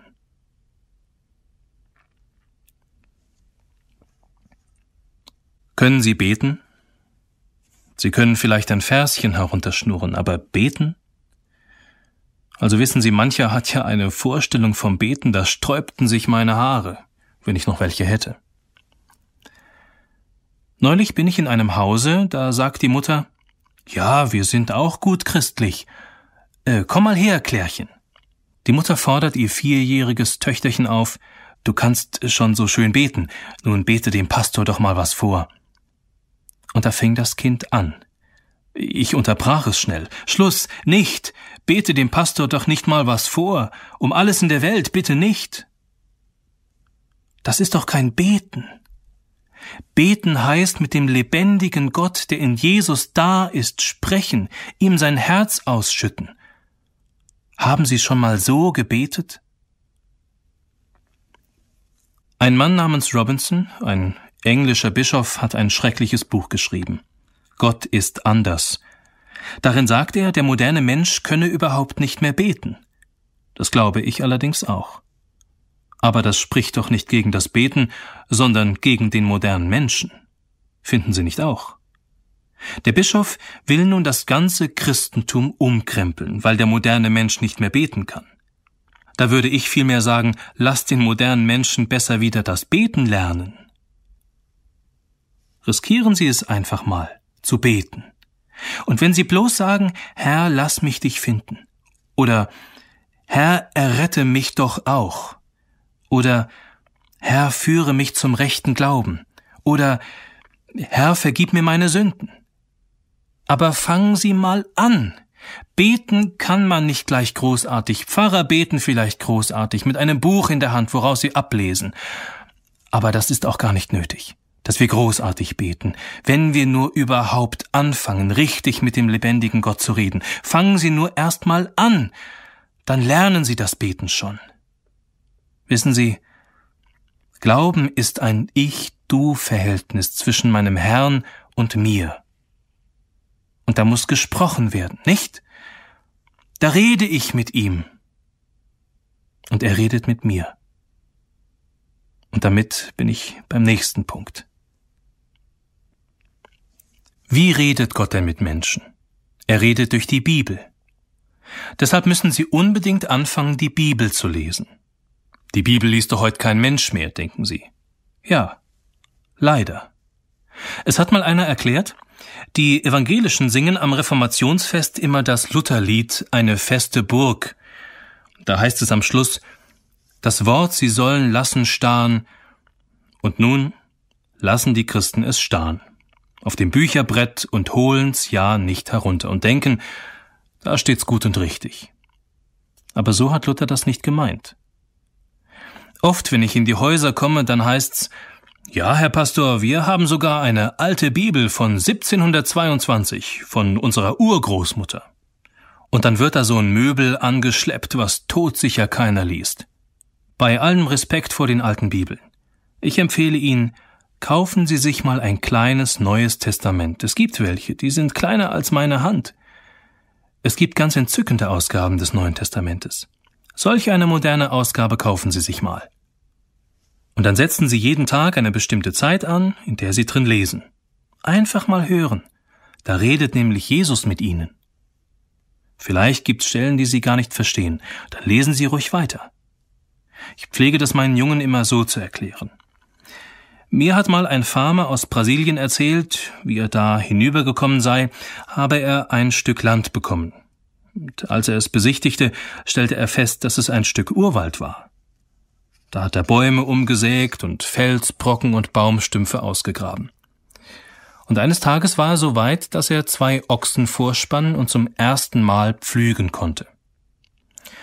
Als er drei Schritte gepflügt hatte, da saß der Pflug schon wieder fest. Was machte er jetzt? Ging er nach Hause, holte Dynamit und sprengte den Felsbrocken mitsamt dem Pflug und den Kühen in die Luft? Nein. Er führte den Pflug um den Felsbrocken herum, pflügte aber weiter. Als er am Schluss fertig war, sah das Ganze noch kläglich aus. Aber er säte und erntete schon einiges. Als er im nächsten Jahr pflügte, war es schon ein bisschen besser. Dann hatte er schon wieder mehr Felsbrocken und Baumstümpfe ausgegraben.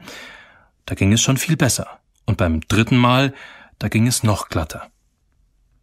So müssen Sie die Bibel lesen. Fangen Sie erst mal an.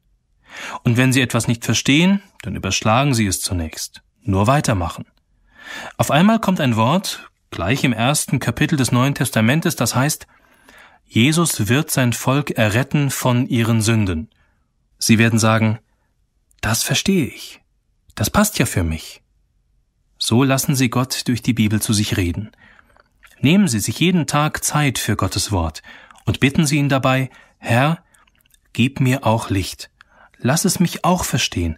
Erleuchte mein Herz und mein Gehirn und meine Seele.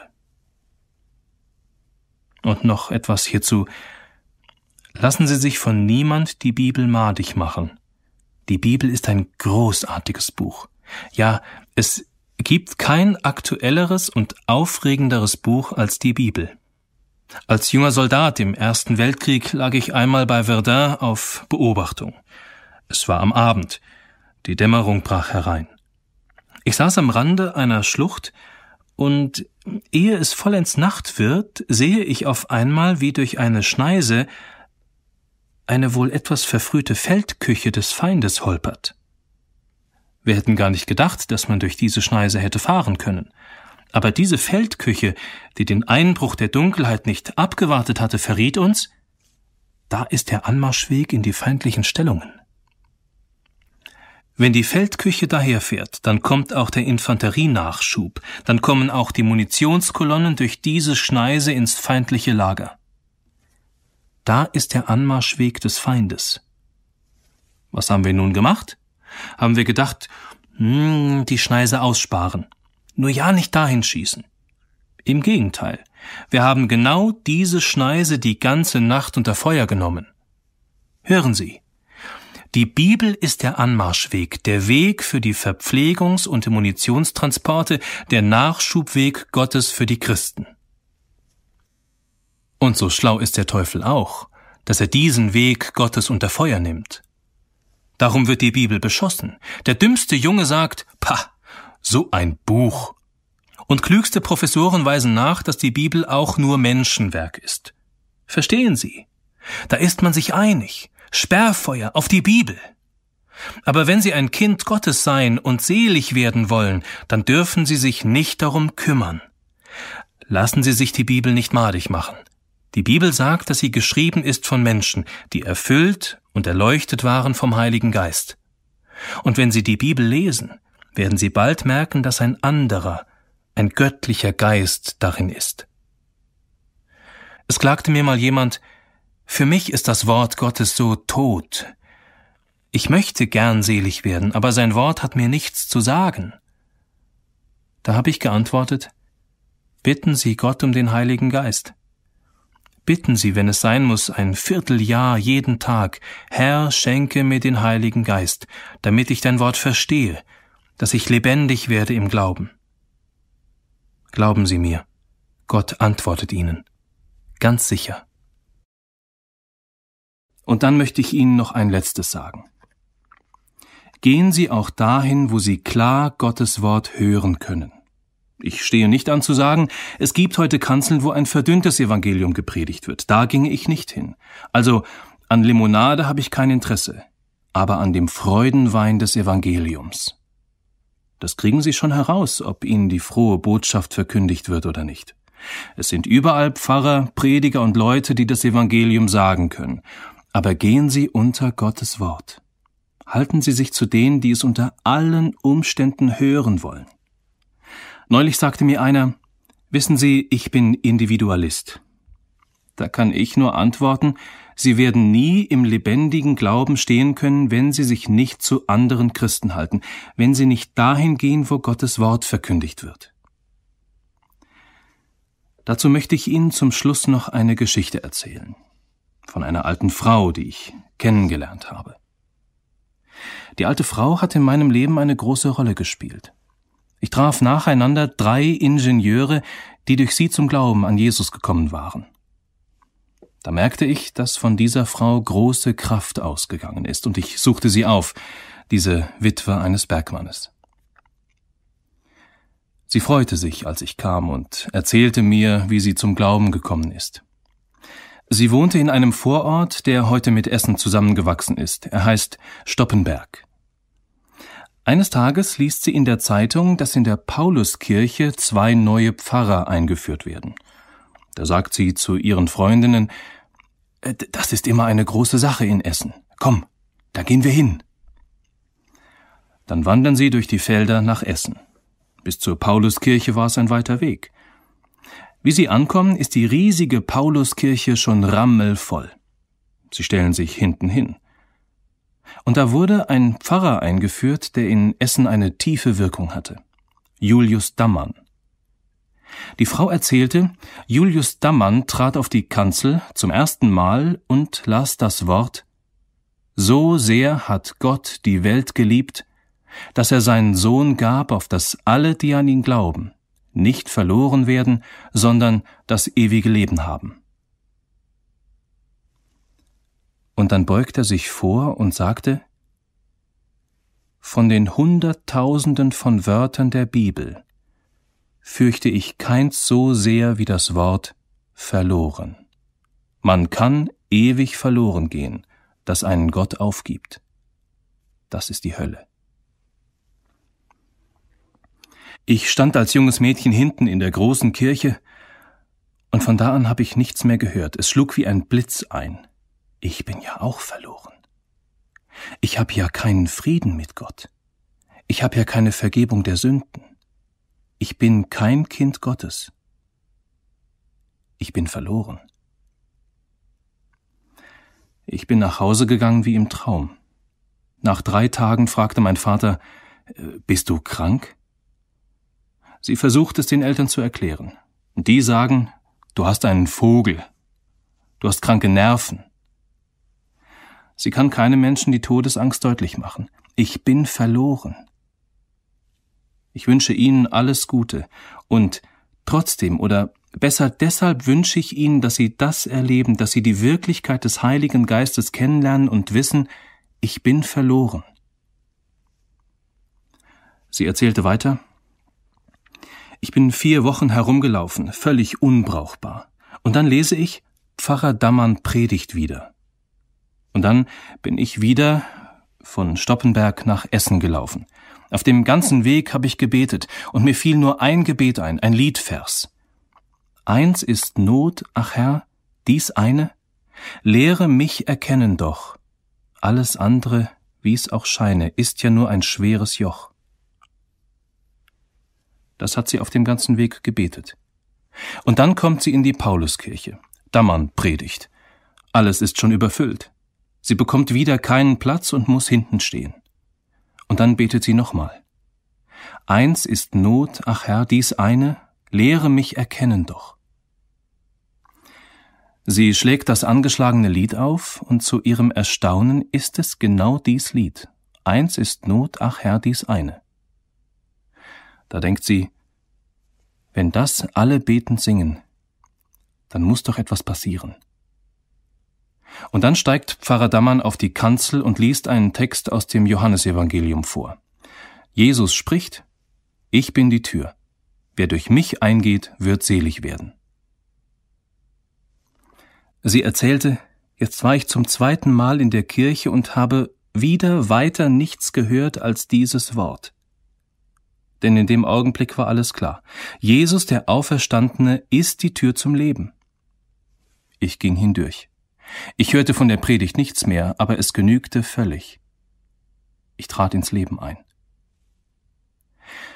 Ich pflege die Geschichte oft zu erzählen, wenn ich Leute treffe, die mir sagen, ach, ich gehe nicht in die Kirche, ich kann die Luft nicht ertragen, ich gehe lieber in den grünen Wald, wo die Vöglein singen, die Bäume rauschen.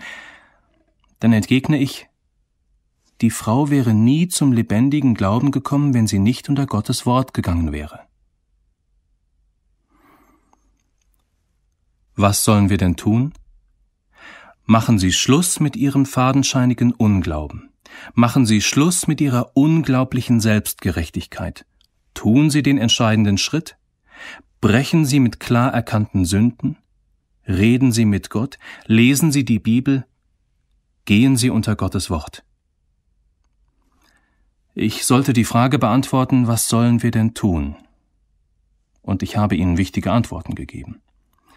Aber es ist mir ungeheuer wichtig, Ihnen zum Schluss noch mit wenigen Worten das Wichtigste zu sagen. Entscheidend ist im Grunde nicht, was wir tun, so wichtig das ist. Entscheidend ist das, was Gott für uns getan hat. In Jesus. Das ist die frohe Botschaft, die ich Ihnen zu verkündigen habe. Jesus hat alles für alle getan.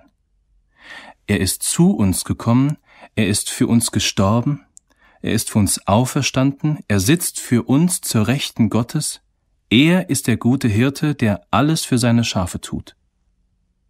Der Psalmist des 23. Psalms bezeugt, Der Herr ist mein Hirte, mir wird nichts mangeln.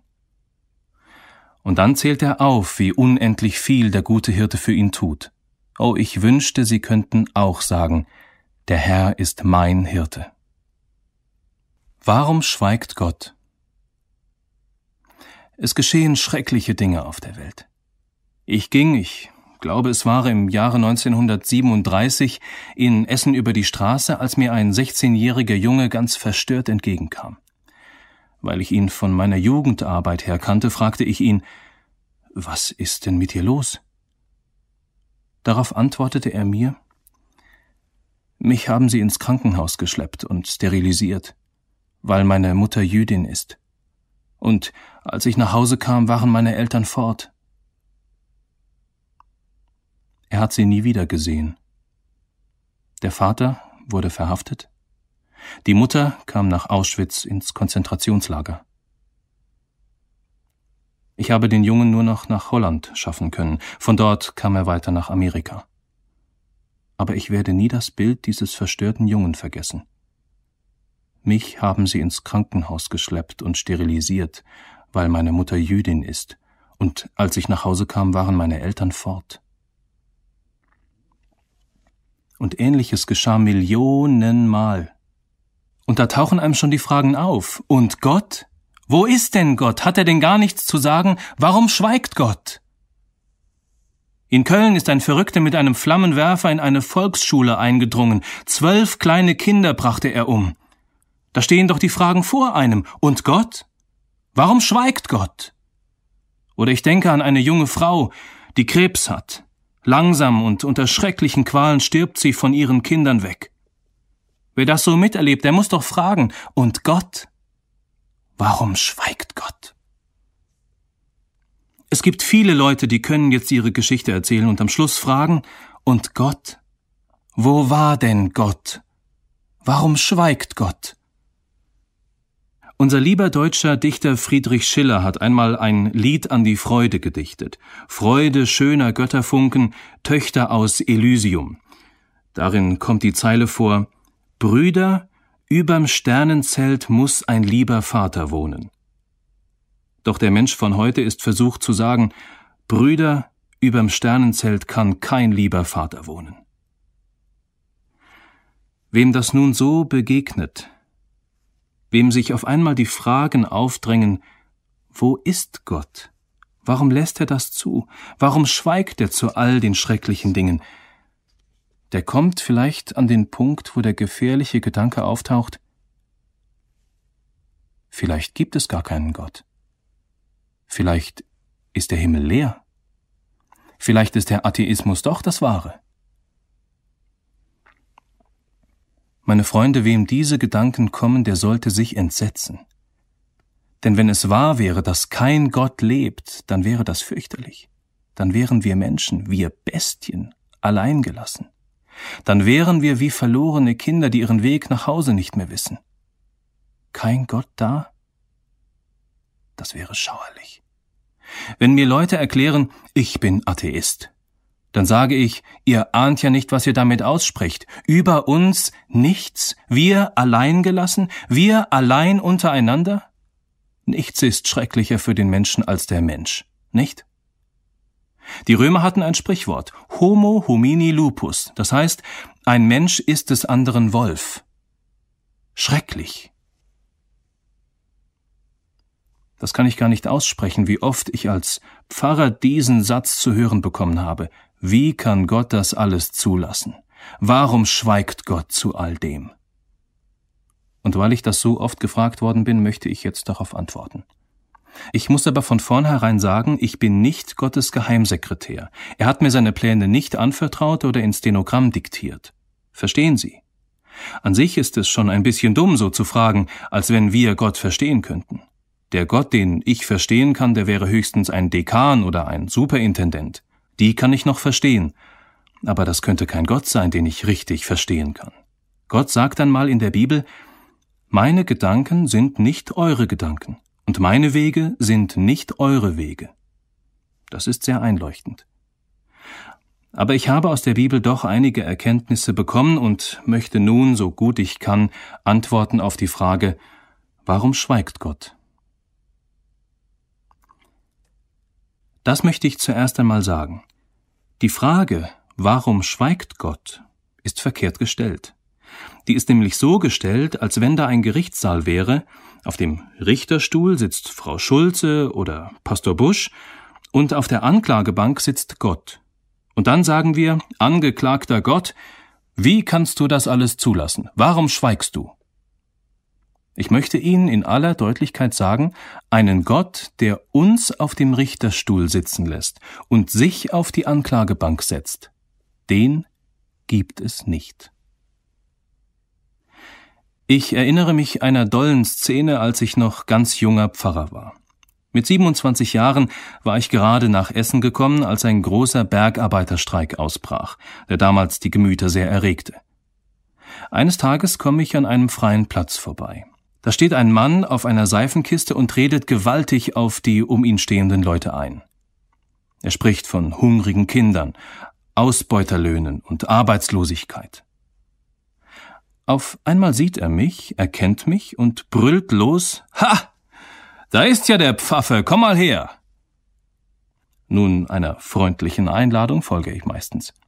So gehe ich also zu diesem Haufen hin. Die Männer machen mir Platz, so dass ich bis zu dem Redner vordringe. Vielleicht hundert Bergleute stehen um mich herum. Mir war schon ein bisschen wunderlich zumute. Auf solche Situationen war ich auf der Universität nicht vorbereitet worden. Und dann legt er los. Hör mal, Pfaffe.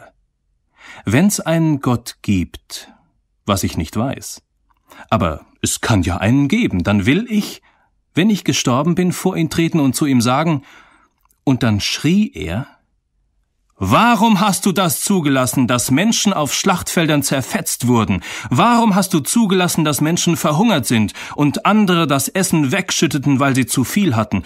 Warum hast du zugelassen, dass Menschen an Krebs elend dahingesicht sind? Warum? Warum?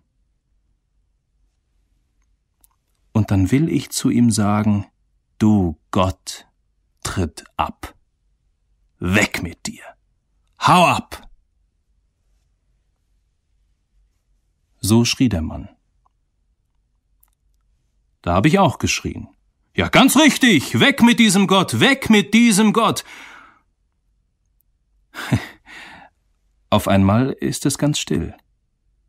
Der Redner macht ein erstauntes Gesicht und sagt Moment mal, Sie sind doch Pfarrer. Da dürfen Sie doch nicht so schreien, weg mit diesem Gott. Darauf habe ich geantwortet Hör mal zu, den Gott, vor den du so trittst, vor dem du deinen Mund so aufreißen kannst, der sich so zur Rechenschaft ziehen lässt, dass du als Richter vor ihm stehst und er dein Angeklagter ist, den gibt es nur in deiner Einbildung. Zudem kann ich auch nur sagen, hinweg mit diesem Gott. Hinweg mit diesem albernen Gott, den unsere Zeit sich selbst gemacht hat, den wir anklagen, beiseite schieben oder zurückholen können, je nach Bedarf. Den Gott gibt es nicht. Aber ich will dir was sagen. Es gibt einen anderen, wirklichen Gott. Vor den wirst du als Angeklagter treten, und da wirst du den Mund gar nicht aufmachen können, denn er wird dich fragen, warum hast du mich nicht geehrt? Warum hast du mich nicht angerufen? Warum hast du in Unreinigkeit gelebt? Warum hast du gelogen? Warum hast du gehasst? Warum hast du gestritten? Warum hast du? So wird er dich fragen dann wird dir das Wort in der Kehle stecken bleiben, und dann wirst du auf tausend nicht eins antworten können. Es gibt keinen Gott, zu dem wir sagen können, hinweg mit dir. Aber es gibt einen heiligen, lebendigen, wirklichen Gott, der zu uns einmal sagen könnte, hinweg mit dir. Und das möchte ich Ihnen auch sagen. Wenn Sie heute Menschen hören, die Gott vorwerfen, wie kann Gott das alles zulassen? Warum schweigt Gott? Dann sagen Sie ihnen, das wäre ein alberner, eingebildeter Gott, den wir anklagen könnten. Es gibt nur einen heiligen Gott, der uns anklagt. Sie und mich. Haben Sie Gottes Gebote gehalten? Wie denken Sie sich das denn? Gott nimmt es ernst mit seinen Geboten. Wir sind die Angeklagten, nicht Gott. Das ist das Erste, was ich in aller Deutlichkeit sagen musste. Die ganze Fragestellung ist grundfalsch. Und nun das Zweite. Warum schweigt Gott? Sehen Sie, ja, Gott schweigt oft. Und Gottes Schweigen ist das schrecklichste Gericht über uns. Ich bin überzeugt, dass es eine Hölle gibt. Die ist aber sicher nicht so, wie es auf den vielen Bildern dargestellt wird, dass da der Teufel die Seelen röstet oder ähnliches dummes Zeug. Sondern ich glaube, das wird die Hölle sein, dass Gott den Menschen nichts mehr zu sagen hat. Da können sie ihn anrufen, da können sie beten, da können sie schreien, er antwortet nicht mehr. Der russische Dichter Dostojewski hat einmal gesagt, die Hölle ist der Ort, wo Gott nicht mehr hinsieht und wo wir ihn endgültig los sind, wo wir wirklich von Gott verlassen sind. Ja, Gottes Schweigen ist sein Gericht. Und sehen Sie, damit fängt die Hölle hier schon an, dass Gott schweigt. Ich möchte Ihnen dazu eine Geschichte aus der Bibel erzählen. Da waren zwei Städte, Sodom und Gomorra, hochkultivierte Städte mit einer verfeinerten Zivilisation. Man hat Gott nicht geleugnet. Es gab wahrscheinlich auch ein paar Pfarrer, so arme Typen. Aber man nahm Gott einfach nicht ernst. Vielleicht hat man bei Hochzeiten und Beerdigungen den lieben Gott noch bemüht, aber im Übrigen kümmerte man sich nicht um ihn. Man trat alle seine Gebote mit Füßen. In Sodom wohnte ein frommer Mann namens Lot. Der hat ab und zu gesagt, so kann man nicht mit Gott umgehen. Irret euch nicht. Gott lässt sich nicht spotten. Was der Mensch sät, wird er ernten. Ach, haben die Leute geantwortet, mach doch keine Witze. Du bist doch kein Pastor. Hör doch auf, solchen Unsinn zu reden. Was der Mensch sät, das wird er ernten. Und dann geschah eines Tages im Morgengrauen, Gott hatte den Lot vorher herausgeholt aus der Stadt, dass Gott vom Himmel Feuer und Schwefel auf die Städte regnen ließ. Wie das ist, haben wir im Bombenkrieg erlebt. Aber Gott kann das auch ohne Flugzeuge machen. Ich kann mir vorstellen, wie die Leute aus dem Bett gestürzt sind und gebrüllt haben, in die Keller! Man rennt in die Keller. Und dann wird's glühend heiß im Keller, wie im Backofen. Man hält's nicht mehr aus. Neue Parole. Wir müssen raus. Und dann stürzt man raus. Aber draußen regnet's überall Feuer und Schwefel. Ratlose Menschen. Raus können sie nicht, und in den Kellern ersticken sie schier. So erzählt's die Bibel.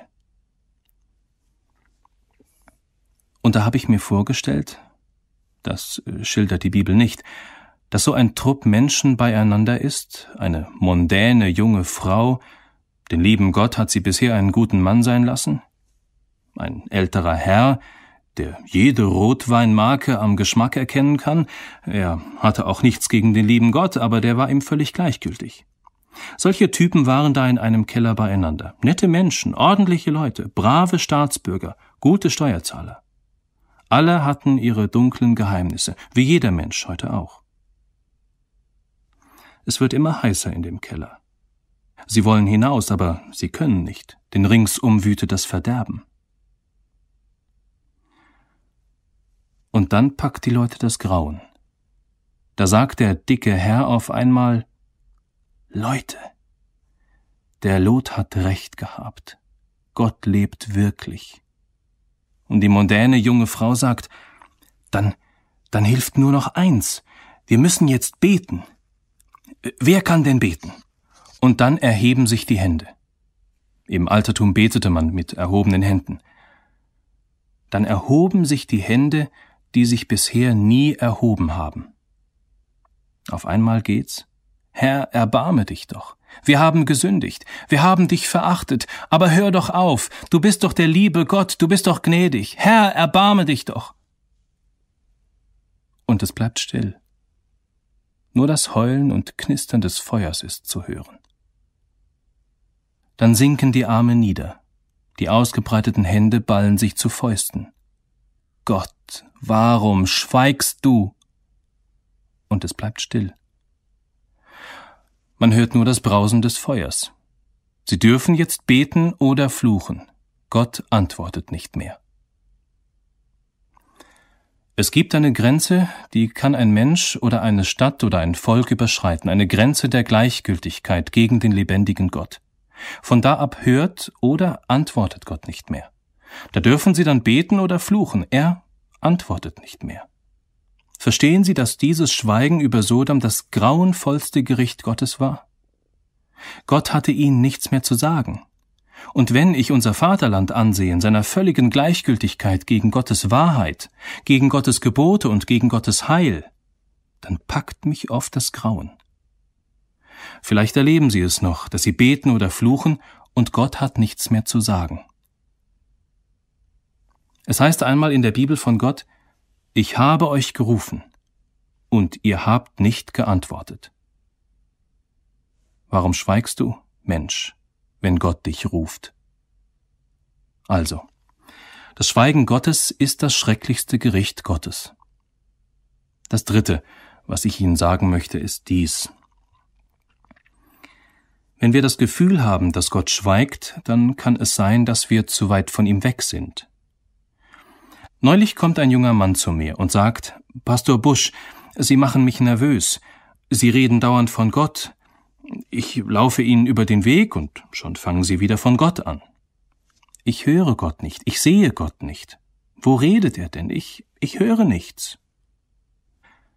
Da habe ich geantwortet, junger Mann, kennen Sie die Geschichte vom verlorenen Sohn? So ungefähr, erklärt er. So ungefähr ist gar nichts. Ich will sie Ihnen erzählen, eine Geschichte, die Jesus selbst erzählt hat. Da war ein reicher Gutsbesitzer, der hatte zwei Söhne. Einer war so ein bisschen leichtfertig, dem war es zu eng zu Hause, zu muffelig. Ihm passte es einfach nicht. Eines Tages erklärte er seinem Vater, Alter, gib mir mein Erbe, zahl's mir jetzt schon aus, ich möchte in die Welt. Der Vater gibt ihm das, und der Sohn zieht in die weite Welt. Einmal heißt es von ihm, er brachte sein Gut um mit Prassen. Sie können es sich vorstellen. Man kann sein Geld in Großstädten wunderbar loswerden. Und ausgerechnet da kommen eine Hungersnot und eine Arbeitslosigkeit. Er sagt hoffnungslos ab und landet schließlich als Schweinehirte bei den Schweinen. In Israel galten die Schweine als unrein. Für einen Israeliten war das Schlimmste, was ihm passieren konnte, Schweinehirt zu werden. Weil er bei Hungerszeit herrschte, war er froh, ein bisschen aus den Trögen der Schweine klauen und essen zu können. Dort konnte er die Stimme des Vaters nicht mehr hören. Er war einfach zu weit weg von ihm. Der verlorene Sohn konnte sagen, ich höre die Stimme des Vaters nicht. Klar, er hörte sie natürlich nicht. Erlauben Sie mir, dass ich hier einen Einschub mache und mir die Geschichte ausdenke, wie sie nicht in der Bibel steht. Da sitzt der Weggelaufene bei seinen Schweinen. Er hat Kohldampf. Und da klagt er seinen Vater an. Wie kann der es zulassen, dass es mir so dreckig geht? So kommt mir die Welt heute vor. Sie hat Gott verlassen, das Elend stürzt über sie herein, und sie schreit, wie kann Gott das alles zulassen? Warum schweigt Gott? Doch Jesus erzählt die Geschichte vom verlorenen Sohn anders. Es gibt eine Stunde in seinem Leben, in der er zu sich kommt. Ich bin ja wahnsinnig. Bei meinem Vater gibt's Brot die Fülle, und ich verderbe im Hunger. Ich will mich aufmachen und zu meinem Vater gehen und zu ihm sagen, Vater, ich habe gesündigt. Und er macht sich auf und kehrt um. Sein Vater sieht ihn von ferne und läuft ihm entgegen. Der verlorene Sohn aber sprach zu ihm, Vater, ich habe gesündigt. Da nimmt ihn der Vater in die Arme und ruft, Bringet das beste Kleid her und gebet ihm einen Fingerreif an seine Hand und Schuhe an seine Füße. Auf einmal hört er die Stimme des Vaters. Wenn Sie die Stimme Gottes nicht hören, so sind Sie zu weit weg. Sie müssen umkehren, das wissen Sie ganz genau. Das sagte ich dem jungen Mann. Menschen können sehr weit weg sein von Gott, sogar bis zu den Schweinen, bildlich gesprochen. Ich habe das in der Zeit größter Gottlosigkeit als Leutnant im Ersten Weltkrieg immer gewusst und gedacht, ich müsste eigentlich umkehren. Und ich habe noch nie einen Menschen getroffen, der nicht im Grunde gewusst hätte, ich müsste eigentlich umkehren. Die selbstgerechteste Frau erklärt, ich bin in Ordnung. Aber wenn ich länger mit ihr rede, sagt sie, ja, ich müsste eigentlich umkehren. Es ist viel Schuld in meinem Leben. Im Grunde ist mein Herz ganz versteinert. Jeder von uns weiß, ich müsste eigentlich umkehren. Warum tun Sie es nicht? Kehren Sie doch um. Dann hören Sie auch die Stimme des Vaters. Ich muss einen weiteren Punkt sagen zu der Frage, warum schweigt Gott? Können Sie noch zuhören? Bin ich langweilig? Also, wenn es langweilig ist, liegt's an mir und nicht am Evangelium. Pfarrer können das Evangelium langweilig machen. Das kriegen sie hin. Ja, ja. Aber dann lesen Sie die Bibel ohne uns. Das Evangelium ist atemberaubend, glauben Sie mir. Was ich Ihnen jetzt sagen möchte, ist das Wichtigste. Wenn Sie das Gefühl haben, Gott schweigt, dann müssen Sie Gottes letztes Wort hören. Also, jetzt zitiere ich einen Satz der Bibel. Der ist äh, so lang, dass ich ihn eigentlich zweimal sagen müsste. Er steht im ersten Kapitel des Hebräerbriefs. Nachdem Gott vor Zeiten manchmal und auf mancherlei Weise geredet hat zu den Vätern durch die Propheten, durch Mose und Jeremia zum Beispiel, hat er am letzten zu uns geredet durch seinen Sohn. Wissen Sie, wer der Sohn Gottes ist? Das ist Jesus. Jesus. Da bin ich wieder beim Thema. Da schlägt mir's Herz höher, wenn ich von Jesus reden kann. Dieser Jesus ist, so wird er einmal genannt, das menschgewordene Wort Gottes. Das Wort ward Mensch und wohnte unter uns. Verstehen Sie? Wenn wir ein Wort sagen, dann ist es auch schon weg. Wie ein Hauch. Gott hat ein Wort Fleisch werden lassen. In Jesus. Jesus ist Gottes letztes Wort. Kennen Sie den Ausdruck mein letztes Wort? Also angenommen, ich wollte Ihnen eine Kuh verkaufen. Keine Angst, ich tue es nicht, ich habe gar keine Ahnung vom Kühe verkaufen. Aber angenommen, ich wollte Ihnen eine Kuh verkaufen. Was ist eine Kuh wert? Ich weiß es nicht, sagen wir tausend Mark. Sie sagen 300 Mark gebe ich Ihnen dafür. Mehr nicht. Ich müsste aber eigentlich 1200 Mark dafür haben, erkläre ich. Dann bieten Sie 400 Mark. Dann erwidere ich, 1100 Mark muss ich haben. Und dann verhandeln wir miteinander, bis ich erkläre, also 800 Mark ist mein letztes Wort. Wenn ich jetzt kein Hampelmann bin, dann bleibt es dabei. Und dann kommt danach nichts mehr. Jesus ist Gottes letztes Wort. Und wenn Sie den nicht aufnehmen, dann hat Ihnen Gott nichts mehr zu sagen. Verstehen Sie? Wenn die Menschen sich beschweren, Gott redet nicht, warum schweigt Gott? Dann antworte ich ihnen, Gott hat euch nichts mehr zu sagen, wenn ihr sein letztes Wort nicht annehmen wollt. Sie müssen Jesus annehmen. Sie dürfen Jesus annehmen. Anders geht es nicht. Ich treffe oft Leute, die mir sagen, ich glaube an den lieben Gott, aber Jesus? Hören Sie. Jesus ist das fleischgewordene letzte Wort Gottes an uns. Was das bedeutet, muss ich Ihnen noch weiter erklären. Dazu muss ich ein wenig von Jesus erzählen, und nichts tue ich lieber als das. Da ist eine Menschenmenge um Jesus her, und er spricht. Auf einmal gibt's hinten eine Störung. Die Leute fangen an zu reden und zu laufen. Jesus unterbricht seine Rede. Was ist denn los? Es war etwas Furchtbares los. Ein Aussätziger war gekommen. Wissen Sie, was Aussatz ist?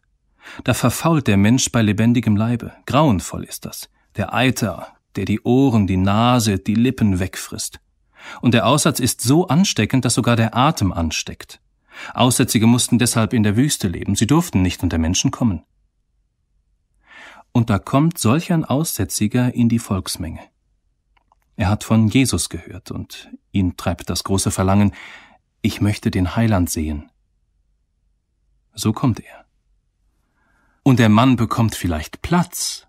Die Leute weichen nur so zurück. Und dann brüllen sie. Geh weg, du! Hau ab! Sie ergreifen Steine und drohen. Aber er lässt sich nicht hindern. Ich kann mir das so gut vorstellen, wie mitten durch die Menge ein Weg frei wird, frei gemacht von entsetzten Leuten. Und durch die entstandene Gasse geht er nach vorn bis er vor Jesus steht. Nein, nein, er steht nicht vor Jesus, er sinkt in den Staub vor ihm und weint dem Heiland sein ganzes Elend hin. Mein Leben ist verkorkst, verdorben. Jesus, wenn du willst, kannst du mich reinmachen. Hilf mir. Ah, wissen Sie. Das zerstörte Menschenbild und der Heiland, der Sohn Gottes, müssen zusammenkommen. So muss es sein. Unser Elend muss vor Jesus kommen. Ach, ich wünschte, dass Sie Ihr bisschen Religion über den Haufen werfen und Ihr Elend vor Jesus bringen. Ja. Und da liegt der Aussätzige vor Jesus. So du willst, kannst du mich reinigen. Und nun geschieht etwas, was ich unendlich schön finde. Ich könnte mir vorstellen, dass Jesus einen Schritt zurücktrete vor diesem entsetzlich zerstörten Menschenbild und sagte, ja, gut, steh auf, sei gereinigt. Aber nein, das tut er nicht. Jesus geht einen Schritt vor und legt seine Hände auf das kranke Haupt. Und die Leute schreien vor Entsetzen, einen Aussätzigen fasst man doch nicht an. Die Bibel berichtet, und Jesus rührte ihn an. Kein Schmutz ist dem Heiland zu eklig, kein Elend ist ihm zu groß. Er legt seine Hände darauf. Wenn ich der andere Wilhelm Busch wäre, der Zeichner, dann wollte ich das malen, die Jesus Hände auf dem zerstörten, halb verwesten Angesicht des Aussätzigen. Das ist Jesus, das Wunder der Zeiten. Und wenn jetzt ein Mensch hier ist, von dem keiner was wissen will, dann legt ihm Jesus die Hand auf und sagt, ich habe dich erlöst. Du sollst mein sein. Wenn jetzt einer da ist, den es quält, dass er aussätzig ist von Schmutz und Sünde, dann legt ihm Jesus die Hand auf und sagt, sei gereinigt. In Jesus kommt die ganze Liebe Gottes zu uns in unser Elend hinein, in unsere Sünde, in unseren Schmutz, in unsere Krankheit. Jesus ist das menschgewordene Wort Gottes. Und da sagen die Leute, warum schweigt Gott? Hat Gott nicht deutlich und herrlich genug geredet? Ist das nicht gesprochen von Gott? Und dieser Jesus wird eines Tages auf ein Kreuz gelegt. Man schlägt ihm Nägel durch Hände und Füße. Dann wird das Kreuz aufgerichtet, um das Kreuz herum eine tobende Menge. Römische Kriegsknechte drängen die Menschen zurück. Kommen Sie, wir wollen uns zu dieser Menge schlagen, wir wollen auch unterm Kreuz stehen. Sehen Sie ihn an, den Mann von Golgatha.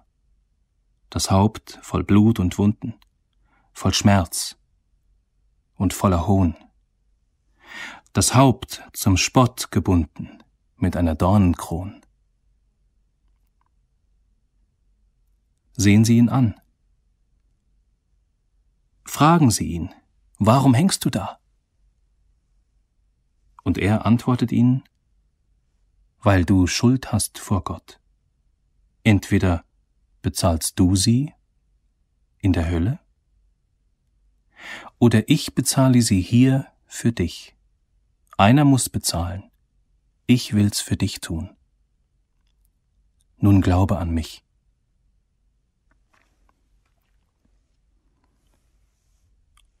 Als ich das als junger Mensch begriffen habe, meine Freunde, da ist ja das Opferlamm, das der Welt Sünde trägt. Auch meine. Da trägt Jesus meine Schuld weg, da versöhnt er mich mit Gott. Da zahlt er das Lösegeld, um mich für Gott zu erkaufen. Da habe ich mein Herz in das Kreuz gelegt und habe gesprochen, wem anders sollte ich mich ergeben? O König, der am Kreuz verblich, hier opfere ich dir mein Blut und Leben. Mein ganzes Herz ergießet sich. Und dann wird Jesus in ein Felsengrab gelegt. Eine Felsenplatte wird davor gewälzt. Römische Soldaten halten die Wache und am frühen Morgen des dritten Tages wird es hell. Hell, als sei in der Nähe eine Atombombe explodiert. So hell, dass die Kriegsknechte, und das, das waren Kerle, keine hysterischen Jungfern, in Ohnmacht fallen. Und das Letzte, was sie sehen, ist, wie dieser Jesus glorreich aus der Grabeshöhle herauskommt. Ich erzähle Ihnen keine Märchen. Ich spreche zu Ihnen, weil ich weiß, dass dieser Jesus von den Toten auferstanden ist. Dieser Jesus, der für sie gestorben ist, lebt. Es ist keiner da, für den Jesus nicht gestorben ist. Und dieser Jesus lebt.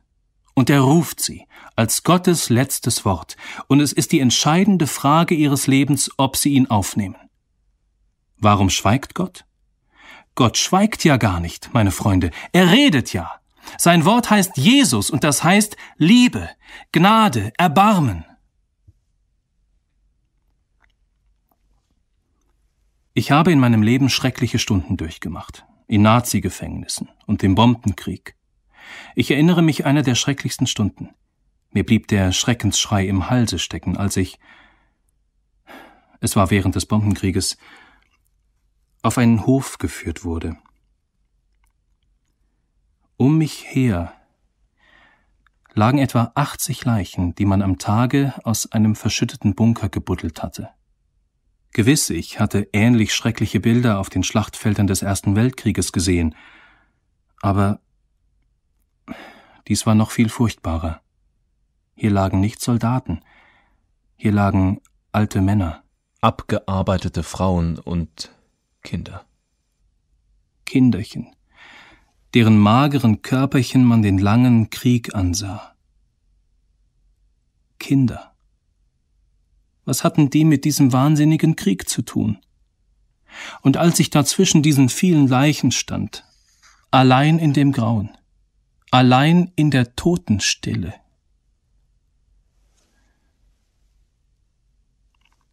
da habe ich in meinem Herzen geschrien, Oh Gott, wo bist du denn?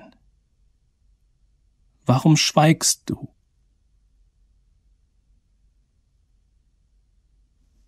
Und dann stand vor meiner Seele auf einmal das Wort der Bibel, So sehr hat Gott die Welt geliebt, dass er seinen Sohn gab. Gott selber musste dieses Wort in meine Verzweiflung hineingerufen haben. Und auf einmal stand das Kreuz von Golgatha vor mir, an dem Gott seinen Sohn verbluten lässt. Für uns. Ich verstehe Gott nicht. Ich verstehe nicht, warum Gott so vieles zulässt. Aber es gibt ein Fanal, ein Zeichen, ein Denkmal, einen Leuchtturm seiner Liebe. Und das ist das Kreuz Jesu. Er hat seines eigenen Sohnes nicht verschont, sondern hat ihn für uns alle dahingegeben. Wie sollte er uns mit ihm nicht alles schenken? So sagte Apostel Paulus. Und so ist es. Wenn ich unter dem Kreuz Jesu Frieden mit Gott finde, dann habe ich keine weiteren Fragen mehr. Als meine Kinder klein waren, da haben sie nicht alles begriffen, was ich gemacht habe, aber sie haben vertraut, der Vater wird es schon richtig machen. Wenn ich unter dem Kreuze Jesu Frieden mit Gott finde, ein Kind Gottes bin, dann kann ich dem himmlischen Vater auch vertrauen. Er macht alles richtig. Da habe ich keine Fragen mehr. Es kommt alles darauf an, dass Sie dieses letzte Wort Gottes, Jesus, annehmen und aufnehmen. Können Sie mir noch fünf Minuten zuhören? Ich muss noch etwas sagen, was ganz wichtig ist. Sehen Sie, man kann stundenlang darüber diskutieren, warum Gott dieses oder jenes zulässt. Aber die Frage wird auch immer erst richtig aktuell und akut, wenn es einen selber trifft. Finden Sie nicht? In allen schrecklichen Dunkelheiten meines Lebens habe ich immer nur durchgefunden vom Kreuze Jesu her. Neulich sagte mir ein junges Mädchen ganz verzweifelt, ich kann nicht mehr weiterleben. Ich weiß nicht, in welcher Lage Sie sind, aber für die Dunkelheiten Ihres Lebens möchte ich Ihnen sagen, es kommt nicht darauf an, dass wir fragen, warum, warum, warum, sondern Sie müssen fragen, wozu? Dazu möchte ich Ihnen zum Schluss noch eine Geschichte erzählen. Als ich vor einigen Jahrzehnten Pfarrer in einem Bergarbeiterbezirk wurde, ging's da schrecklich zu. Eines Tages hörte ich von einem Arbeiter, der auf der Zeche unter Tage verunglückt war. Ein Stein war ihm ins Kreuz gefallen. Und nun war er querschnittsgelähmt, ohne jede Hoffnung auf Besserung. Schrecklich. Nun, ich besuchte ihn, aber dieser Besuch war fürchterlich. Es war der fürchterlichste Besuch, den ich je erlebt habe. Die Bude war voll mit Kumpels. Die Schnapsflaschen standen auf dem Tisch. Der Gelähmte saß in seinem Rollstuhl. Als ich reinkomme, hebt ein lautes Gebrüll an. Du schwarze Drossel, bleib draußen. Wo war denn dein Gott, als der Stein mir ins Kreuz fiel? Warum schweigt Gott denn? Und dann kamen die Flüche. Es war so wie die Hölle. Ich konnte kein Wort sagen und ging raus. Ich hatte ein paar Freunde unter den Bergleuten meines Bezirks, denen erzählte ich am nächsten Abend im Männerkreis von meinem Besuch. Und eine Woche später, als ich gerade den Männerkreis beginnen wollte, ging polternd die Tür auf und der Rollstuhl mit dem querschnittsgelähmten Mann wurde hereingeschoben. Die Freunde unter den Bergleuten hatten ihn einfach abgeholt und in unseren Männerkreis mitgebracht. Ich weiß gar nicht, ob sie ihn viel gefragt haben, aber wahrscheinlich nicht. So saß er also vor mir. Und dann sprach ich über das Wort, so sehr hat Gott die Welt geliebt. Nicht, dass er uns es gut gehen lässt, sondern, dass er seinen Sohn gab. Ich sprach von Jesus, dem letzten Wort Gottes, das wir hören müssen, und fuhr fort, auf dass alle, die an Jesus glauben, nicht verloren werden. Und der Mann hörte zu. Zum ersten Mal hörte er so von Jesus. Auf einmal sah er Licht. Ich will's kurz machen. Ein Vierteljahr später war er ein Eigentum dieses Herrn Jesus geworden. Ich kann Ihnen gar nicht sagen, wie alles neu wurde. Seine Wohnung kam in Ordnung. Wo man früher nur Fluchen hörte, da erklangen nun Jesuslieder. Die alten Freunde blieben weg, dafür kamen neue. Die Schnapsflaschen verschwanden, dafür lag die Bibel auf dem Tisch. Frauen und Kinder lebten auf. Kurz vor seinem Tode besuchte ich ihn noch einmal. Es ist mir unvergesslich. Er hatte so einen netten Namen, Amsel. Er wird's mir nicht übel nehmen, dass ich sogar seinen Namen nenne, er ist ja jetzt in der Ewigkeit. Amsel, fragte ich, wie geht's? Ach, sagte er, seitdem mein Leben Jesus gehört, seitdem ich Vergebung meiner Sünden habe, seitdem ich ein Kind Gottes bin, da ist in meinem Hause, er überlegte einen Augenblick und dann fuhr er fort, da ist in meinem Hause jeder Tag wie der Tag vor Weihnachten. Das ist doch schön ausgedrückt von so einem Bergmann, nicht? Und dann kam das, was ich nie vergesse. Da sagte er, Busch, ich sterbe bald, ich spüre das. Und dann gehe ich durch das Tor und stehe vor Gott.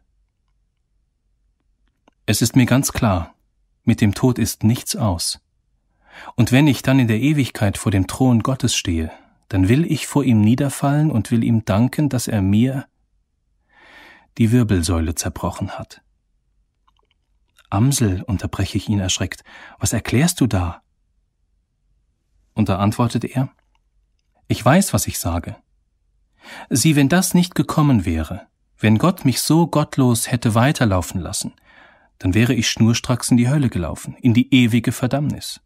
Da musste Gott in seiner rettenden Liebe so hart eingreifen und mir die Wirbelsäule zerbrechen, damit ich zu seinem Sohne, zu Jesus finden konnte. Durch Jesus wurde ich ein fröhliches Kind Gottes, und darum will ich ihm dafür danken. Und dann kam ein Satz, der sich mir unauslöschlich eingeprägt hat. Es ist besser, gelähmt Jesus zu gehören und ein Kind Gottes zu sein, als mit zwei gesunden Beinen in die Hölle zu springen. Das vergesse ich nie, wie der Mann das sagte. Es ist besser, gelähmt Jesus zu gehören und ein Kind Gottes zu sein, als mit zwei gesunden Beinen in die Hölle zu springen. Da habe ich erwidert, mein lieber Amsel, siehst du, Gott hat dir schrecklich Schweres geschickt. Am Anfang hast du gehadert. Wo war denn Gott? Warum schweigt Gott? Und jetzt hast du begriffen, wozu Gott das geschickt hat. Er hat dich zu Jesus ziehen wollen, damit Jesus dich zu ihm ziehen konnte. Sehen Sie, wir sollten nicht fragen, warum, sondern vielmehr, wozu. Und dazu möchte ich Ihnen sagen, ich glaube, alles Schwere in unserem Leben ist dazu da, dass Gott uns durch Jesus zu sich selber ziehen. Kann man mit Gott reden? Im Schwabenland erzählt man sich ein nettes Geschichtlein.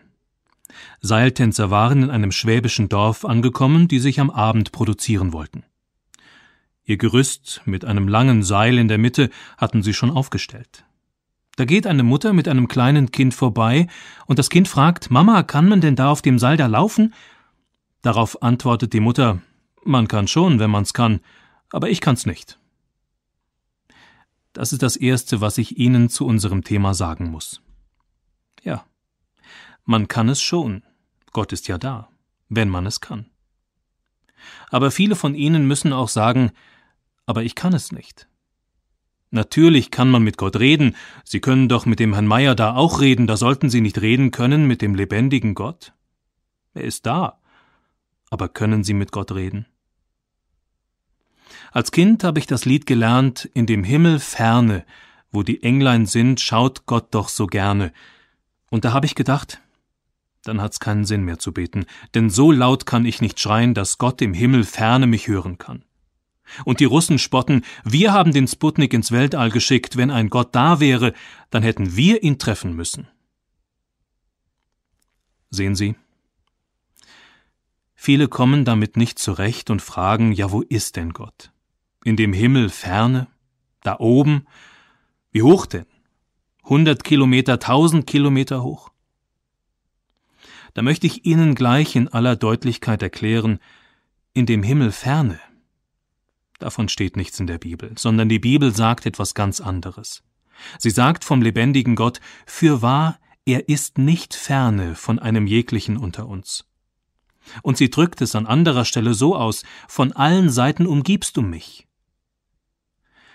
Das kann man nur verstehen, wenn man begreift, dass unsere Sinne nur die dreidimensionale Welt aufnehmen können. Die Welt ist aber größer. Und Gott ist in einer anderen Dimension, aber eine Handbreit neben ihnen.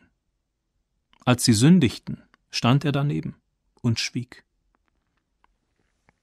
Es gibt Menschen, die sind 40 oder 50 Jahre alt, haben ihm 40 oder 50 Jahre lang ins Gesicht hinein gesündigt, und er schweigt. Natürlich kann man mit Gott reden. Aber das ist wie beim Seiltänzer. Man kann es, wenn man es kann. Doch die meisten Menschen müssen heute sagen, aber ich kann es nicht. Bitte, seien Sie einmal ganz ehrlich, Sie können doch gar nicht beten. Man könnte, wenn man's könnte. Aber man kann nicht. Das ist das unheimliche Kennzeichen unserer Zeit, dass sie die Fähigkeit verloren hat zum Gebet und damit zum Glauben. Der berühmte Schriftsteller Franz Werfel hat einen Roman geschrieben mit dem Titel Der veruntreute Himmel.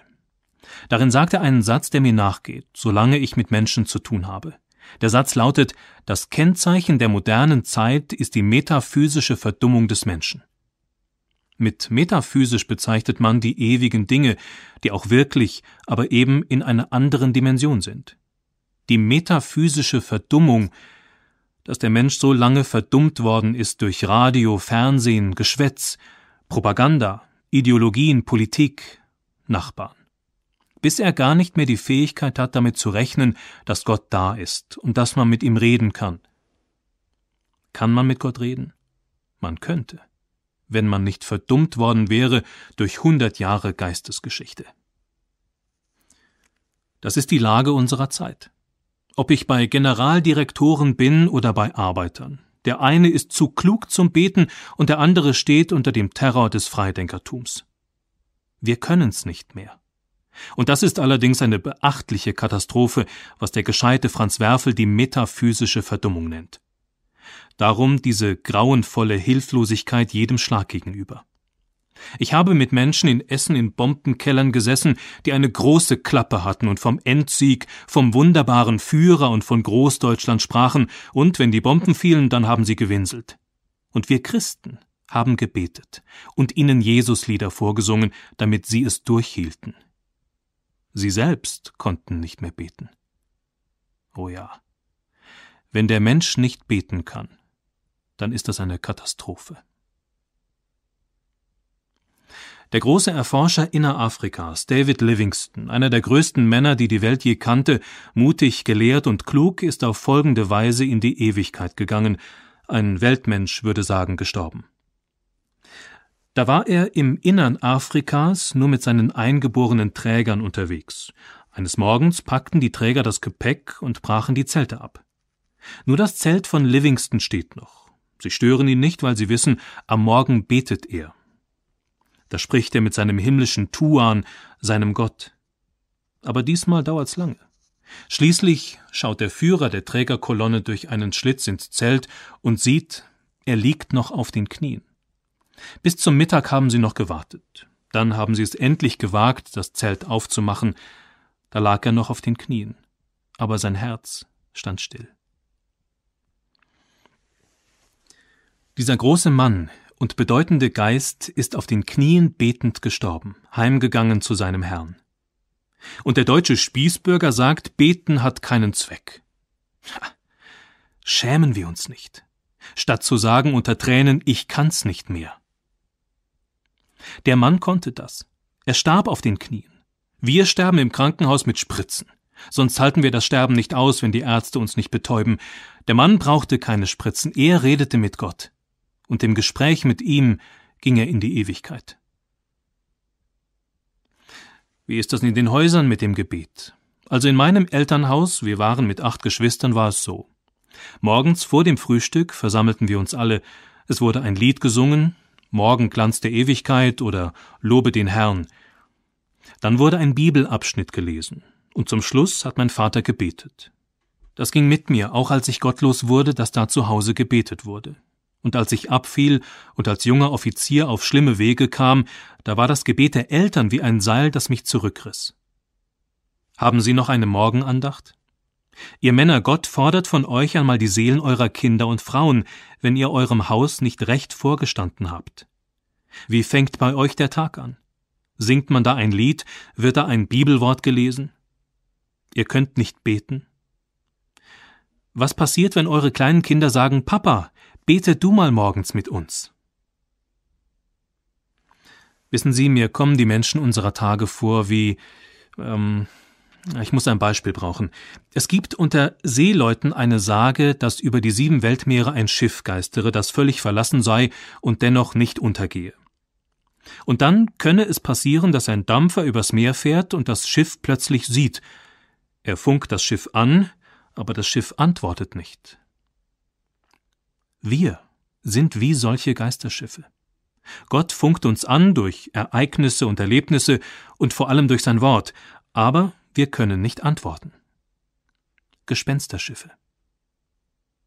Ich habe erlebt, als ich über diese Dinge sprach, dass ein kleines Kind nachher seine Mutter fragte, warum schimpft der Mann auf der Kanzel so? Ich hoffe, Sie verstehen. Ich schimpfe nicht, sondern mir bricht manchmal das Herz vor Erbarmen, wohin man unser armes Volk, Gebildete und Arbeiter, Männer und Frauen, Junge und Alte gebracht hat, dass man es einfach nicht mehr kann. Gott anrufen, der neben mir ist. Viele Leute sind christlich oder für die Kirche, aber sie können nicht beten. Wenn ich Hausbesuche mache, treffe ich immer Leute, die sagen, also wir sind sehr christlich, Herr Pfarrer. Meine Mutter kannte auch den Pastor Schulze. Äh, haben Sie den gekannt? Nein, den kannte meine Mutter sehr gut. Da antworte ich, mitsamt Ihrem Pfarrer Schulze fahren Sie in die Hölle, wenn Sie Jesus nicht kennen. Die Frage ist, ob Sie den Namen Jesus anrufen können, ob Sie beten können. Bitte fragen Sie sich selber. Kann ich beten? Bete ich? Und geben Sie sich selber Antwort. Nun werden Sie vielleicht sagen, ach hör auf, Pastor Busch, sag uns lieber, wie lerne ich denn beten? Und darauf muss ich jetzt kommen. Na, wie lernt man denn sprechen? Hm? Können Sie sich erinnern, wie Sie das Sprechen gelernt haben? Nein? Sie können sich nicht mehr erinnern? Ich auch nicht. Aber wenn Sie das Beten lernen wollen, dann müssen Sie erst einmal den ersten Lebenslaut eines richtigen Lebens aus Gott lernen, und ich will Ihnen sagen, wie der heißt. Der Herr Jesus erzählte mal eine Geschichte. Da gingen zwei Männer in die Kirche. Der eine war ein feiner Mann und spielte eine große Rolle. Er ging gleich nach vorne und fing an Lieber Gott, ich danke dir, dass ich so ein feiner Kerl bin. Da hat Gott die Ohren schon verschlossen. Der Mann konnte reden, so viel er wollte, Gott hat gar nicht mehr zugehört. Das gibt's. Der zweite war eine ziemlich üble Type. Wir würden sagen leicht kriminell. Er war Schwarzhändler, Schmuggler oder sowas. Die Bibel nennt es Zöllner. Und wie der in die Kirche kommt, da kriegt er Angst vor der Feierlichkeit, bleibt an der Türe stehen und denkt, ui, da pass ich gar nicht rein. In die Kneipe, wo es rund geht, da pass ich schon eher rein, aber hier, nee, hier nicht. Er will schon umkehren, als ihm einfällt, warum er gekommen ist. Er hat ja so grenzenloses Heimweh nach Gott. Wir haben alle grenzenloses Heimweh nach Gott, Heimkommen zum Vater. Und so kann er nicht umkehren, der Mann. Aber hinein kann er auch nicht. Es fällt ihm ein, wie sein Leben aussieht, und da faltet er die Hände und sagt nur ein Sätzchen Gott sei mir Sünder gnädig. Die Bibel sagt, da fingen die himmlischen Heerscharen an zu singen. Ein Mensch wird lebendig. Der erste Lebensschrei eines neuen Lebens heißt, ich habe gesündigt. Der erste Lebensschrei. Ist er schon gewesen in Ihrem Leben? Nein? Dann gehen Sie um Gottes Willen in die Stille. Ich bin nicht Propagandist für die Kirche, meine Freunde, sondern ich möchte gerne, dass ein paar von Ihnen nicht in die Hölle kämen.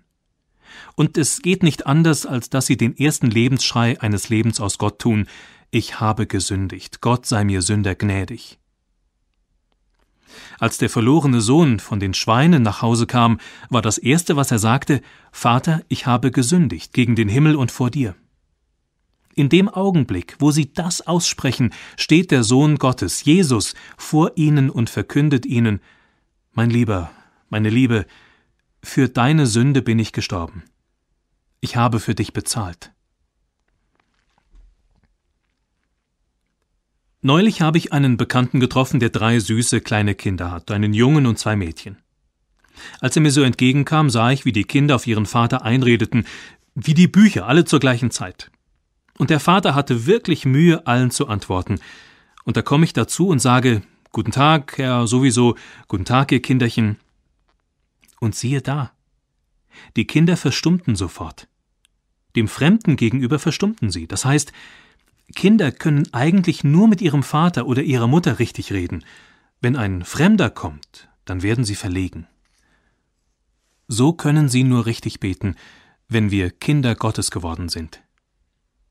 Darum können wir nicht beten, weil wir nicht Kinder Gottes sind. Ach ja, wir sind ja kirchlich, wir sind konfirmiert, wir sind christlich, wir gehen Weihnachten in die Kirche, wir sagen dem Pastor guten Tag und boxen ihm nicht in die Rippen. So höflich sind wir. Ein Erweckungsprediger hat einmal gesagt, sie sind alle getaufte Hasen. Da hat einer gefragt, ja, was soll das denn heißen? Und da hat er geantwortet, wenn du einen Hasen fangen und taufen würdest, dann würde er doch gleich wieder ins Feld springen. So machen sie es auch, gerade getauft, und dann geht's gleich wieder in die Welt hinein. Liebe Freunde, da kann man nicht beten. Nur Kinder Gottes können richtig beten. Und nur Kinder Gottes können deshalb richtig froh sein. Sehen Sie, Sie müssen Kinder Gottes werden. Sie sind es von Natur aus nicht. Sie haben vielleicht eine christliche Tünche, aber sie sind keine Kinder Gottes. Ein Kind wird man nur durch Geburt, ein Kind Gottes wird man nur durch Wiedergeburt. Sie müssen ein Kind Gottes werden, dann können Sie beten. Ja, Kinder Gottes können ohne Beten nicht mehr leben. Für Kinder Gottes ist das Beten wie das Atmen. Meine Jungen machen oft Spaß, indem einer dem anderen zuruft, hey, vergiss das Atmen nicht. Sie vergessen das Atmen der Seele. Für Kinder Gottes ist das Beten Atmen. Sie müssen also ein Kind Gottes werden. Ich will Ihnen kurz sagen, wie man ein Kind Gottes wird. Nur durch Jesus. Der sagt, ich bin die Tür. Wer durch mich eingeht, wird selig werden. Da kommt durch den Nebel der Welt Jesus auf sie zu. Jesus, der Mann mit den Nägelmalen. Sie haben sich nicht um ihn gekümmert. Es schien ihnen dummes Zeug zu sein mit Jesus, doch er kommt auf sie zu. Und da kann's geschehen, dass sie ihn erkennen. Du Mann aus der anderen Dimension, du Sohn des lebendigen Gottes, du bist ja mein Heiland. Der erste Schritt, wie ich ein Kind Gottes werde, ist, Jesus erkennen. Und der zweite Schritt ist, dass ich gegen diesen Jesus ein großes Vertrauen kriege. Er kann mein Innenleben, meine Friedelosigkeit, meine heimliche Schuld, meine Jugendsünden in Ordnung bringen. Im Alten Testament spricht ein Mann Gottes, du führst die Sache meiner Seele. Auf einmal bekommt man Vertrauen zu Jesus, und man vertraut ihm so, dass man es wagt, von seinem bisherigen Leben abzuspringen und ihm das ganze Leben in die Hand zu geben. Wir nennen das Bekehrung. Das war die Stunde in meinem Leben, als ich mit 18 Jahren absprang von einem gottlosen Leben und mein Leben Jesus gab. Da hat mir kein Mensch geholfen. Ich kann Ihnen auch nicht helfen. Sie müssen es mit ihm alleine ausmachen, aber riskieren Sie es nur und sagen Sie ihm, Nimm mein Leben, Jesu, dir übergebe ich's für und für. In dem Augenblick, wo sie das tun, sind sie ein Kind Gottes geworden. Da kommen Leute zu mir und erklären mir, dass man auch auf andere Art und Weise selig werden kann. Versuchen Sie es. Ich sage Ihnen, es gibt nur eine Tür ins Reich Gottes. Und diese Tür heißt Jesus. Jesus. Für uns gestorben und für uns auferstanden. Und sehen Sie, wenn Sie ein Kind Gottes geworden sind, dann können Sie beten. Dann hört das Elend Ihres Lebens auf. Dann können Sie Ihr Herz vor ihm ausschütten, wie ein Kind dem Vater. Ich bin jetzt ein alter Pfarrer und habe viele Menschen kennengelernt. Und ich bin heute überzeugt, dass jeder Mensch, jeder, seine dunklen Geheimnisse hat. Die tragen wir mit uns herum. Aber wenn ich ein Kind Gottes werde, dann kann ich mein Herz ausschütten vor Jesus. Ich kann ihm meine dunklen Geheimnisse, mein Nicht-Fertig-Werden, meine trüben Bindungen sagen. Ich kann ihm das sagen, was ich keinem Menschen anvertraue. Zum Schluss einer Freizeit mit meinen Jungen erzählten ein paar aus ihrem Leben. Ein junger Kerl von 18 Jahren sagte, ich war christlich, aber ich war nahe dran, alles über Bord zu werfen. Und da habe ich eines Tages, bevor ich in die Bibelstunde ging, gesagt, Herr Jesus, wenn du mir heute Abend nicht persönlich ein Wort sagst, dann werfe ich alles über Bord. Ich kann ohne Klarheit nicht fertig werden mit mir und dem Leben in der Großstadt. Und dann fuhr er fort. Als ich von der Bibelstunde nach Hause ging, war alles klar. Er hatte mein Gebet erhört und persönlich zu mir geredet. Es hat mich gepackt, als der Junge das erzählte, wie er aus Unglauben und Verzweiflung heraus Jesus anruft und Antwort bekommt. Wie bekommt man erst Antwort, wenn man als Kind Gottes ruft? Meine Mutter lebte in Hülben bei Urach auf der Schwäbischen Alb. Im Krieg schrieb sie mir mal, ich bin heute Nacht um drei Uhr aufgewacht. Da dachte ich an meine Kinder im Feld und an die Enkel und an euch im Bombengebiet und an Elisabeth in Kanada, von der ich keine Nachricht habe. Und da überfiel mich die Sorge, als wenn ein Gewappneter mit eisernen Handschuhen mich würgen würde. Ich habe es nicht ausgehalten. Und dann habe ich gebetet. Herr Jesus, gib mir ein Wort, ich halte es nicht aus vor Sorge. Dann habe ich das Licht angeknipst, meine Bibel genommen, wohl dem, der immer eine Bibel auf dem Nachttisch liegen hat, und aufgeschlagen, und das erste Wort, das ich fand, hieß Alle eure Sorge werfet auf ihn, denn er sorgt für euch. Der Brief meiner Mutter schloss dann mit den herrlichen Worten Da habe ich flugs alles auf meinen Heiland geworfen, das Licht ausgelöscht und bin fröhlich eingeschlafen. Das ist eine Sache. Da habe ich flugs alles auf meinen Heiland geworfen, das Licht ausgelöscht und bin fröhlich eingeschlafen. Ha. Wenn man ein Kind Gottes geworden ist, dann kann man so leben. Ich erinnere mich, dass meine Mutter eines Tages sagte, gestern Abend war ich so müde, dass ich gar nicht mehr beten konnte. Da habe ich bloß noch gesagt, Gute Nacht, lieber Heiland. Da hab ich mir gedacht, so reden Kinder Gottes mit ihrem Herrn, so selbstverständlich und er wacht wirklich. Zu jeder Tages- und Nachtstunde ist mein Heiland da, und ich bin sein Eigentum und darf mit ihm ganz fest rechnen. Haben Sie verstanden? Wenn man nicht beten kann, dann ist das eine Katastrophe erster Güte. Ich wünsche Ihnen den ersten Lebensschrei Ich habe gesündigt, Gott sei mir Sünder gnädig. Und ich wünsche Ihnen, dass Sie nicht ruhen, bis Sie Jesus gehören, bis Sie ein Kind Gottes geworden sind dann brauche ich mich nicht weiter um sie zu sorgen. Was hat man denn von einem Leben mit Gott? Unser Thema heißt, was hat man von einem Leben mit Gott? Wir könnten auch fragen, lohnt es sich, ein Christ zu sein? Dazu muss ich Ihnen zunächst ein Bibelwort sagen. Im Epheserbrief heißt es, Gelobt sei Gott und der Vater unseres Herrn Jesu Christi, der uns gesegnet hat mit allerlei geistlichem Segen in himmlischen Gütern durch Christus. Dieses Wort spricht in wundervoller Weise von dem reichen Segen, den Christen durch Jesus haben. Aber bevor ich hierzu und damit zum Thema selber komme, muss ich erst einige Voraussetzungen klären. Das Erste, was ich sagen möchte, ist, ja, ein Leben mit Gott ist keine Einbildung, keine Illusion. Das will ich Ihnen klar machen.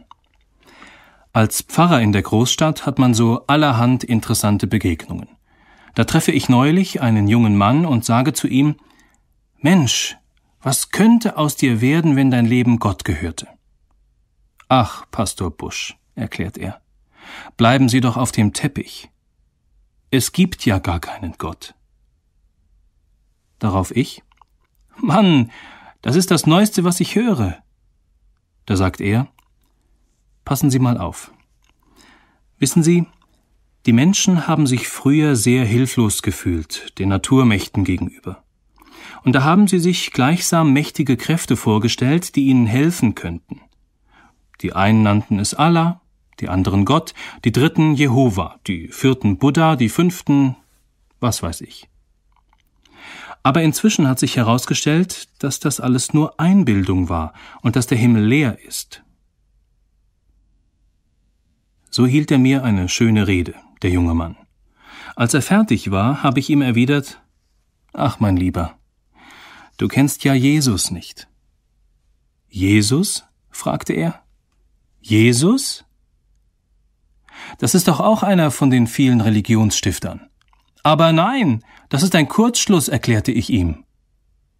Das ist ein schrecklicher Druckfehler, mein Lieber. Ich will dir sagen, wer Jesus ist. Seitdem ich Jesus kenne, weiß ich nämlich überhaupt erst, dass Gott lebt. Ohne Jesus wüssten wir nichts von Gott. Und dann habe ich ihm deutlich gemacht, wer Jesus ist. Wer ist Jesus? Ich möchte es Ihnen auch an einem Beispiel deutlich machen. Sehen Sie, ich habe in meinem Leben viel durchgemacht. So war ich auch öfters im Gefängnis, nicht weil ich silberne Löffel gestohlen hätte, sondern um meines Glaubens willen. Im Dritten Reich liebten die Nazis keine Jugendpfarrer wie mich, und so wurde ich in schreckliche Gefängnisse gesperrt. Eine Haft brachte ich in einem besonders scheußlichen Gefängnis zu. Der ganze Bau war aus Beton und die Wände waren so dünn, dass man hörte, wenn unten einer hustete oder wenn im dritten Stock einer aus dem Bett fiel. Ich saß in meinem ganz schmalen Loch, als ich hörte, dass in der Zelle nebenan ein neuer eingeliefert wurde, auch ein Gefangener der geheimen Staatspolizei.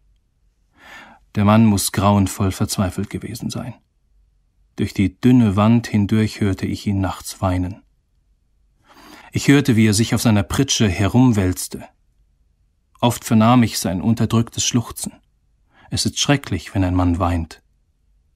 Tagsüber durften wir nicht auf der Pritsche liegen, da merkte ich, wie er auf und ab ging, zweieinhalb Schritte hin, zweieinhalb Schritte her. Wie ein Tier im Käfig lief er in seiner engen Zelle auf und ab. Manchmal hörte ich, wie er stöhnte. Und ich hatte den Frieden Gottes in meiner Zelle. Wissen Sie, Jesus war in meine Zelle gekommen. Und wenn ich hörte, wie dieser Mann nebenan verzweifelte, dachte ich daran, ich muss zu ihm. Ich muss mit ihm sprechen. Schließlich bin ich doch Seelsorger.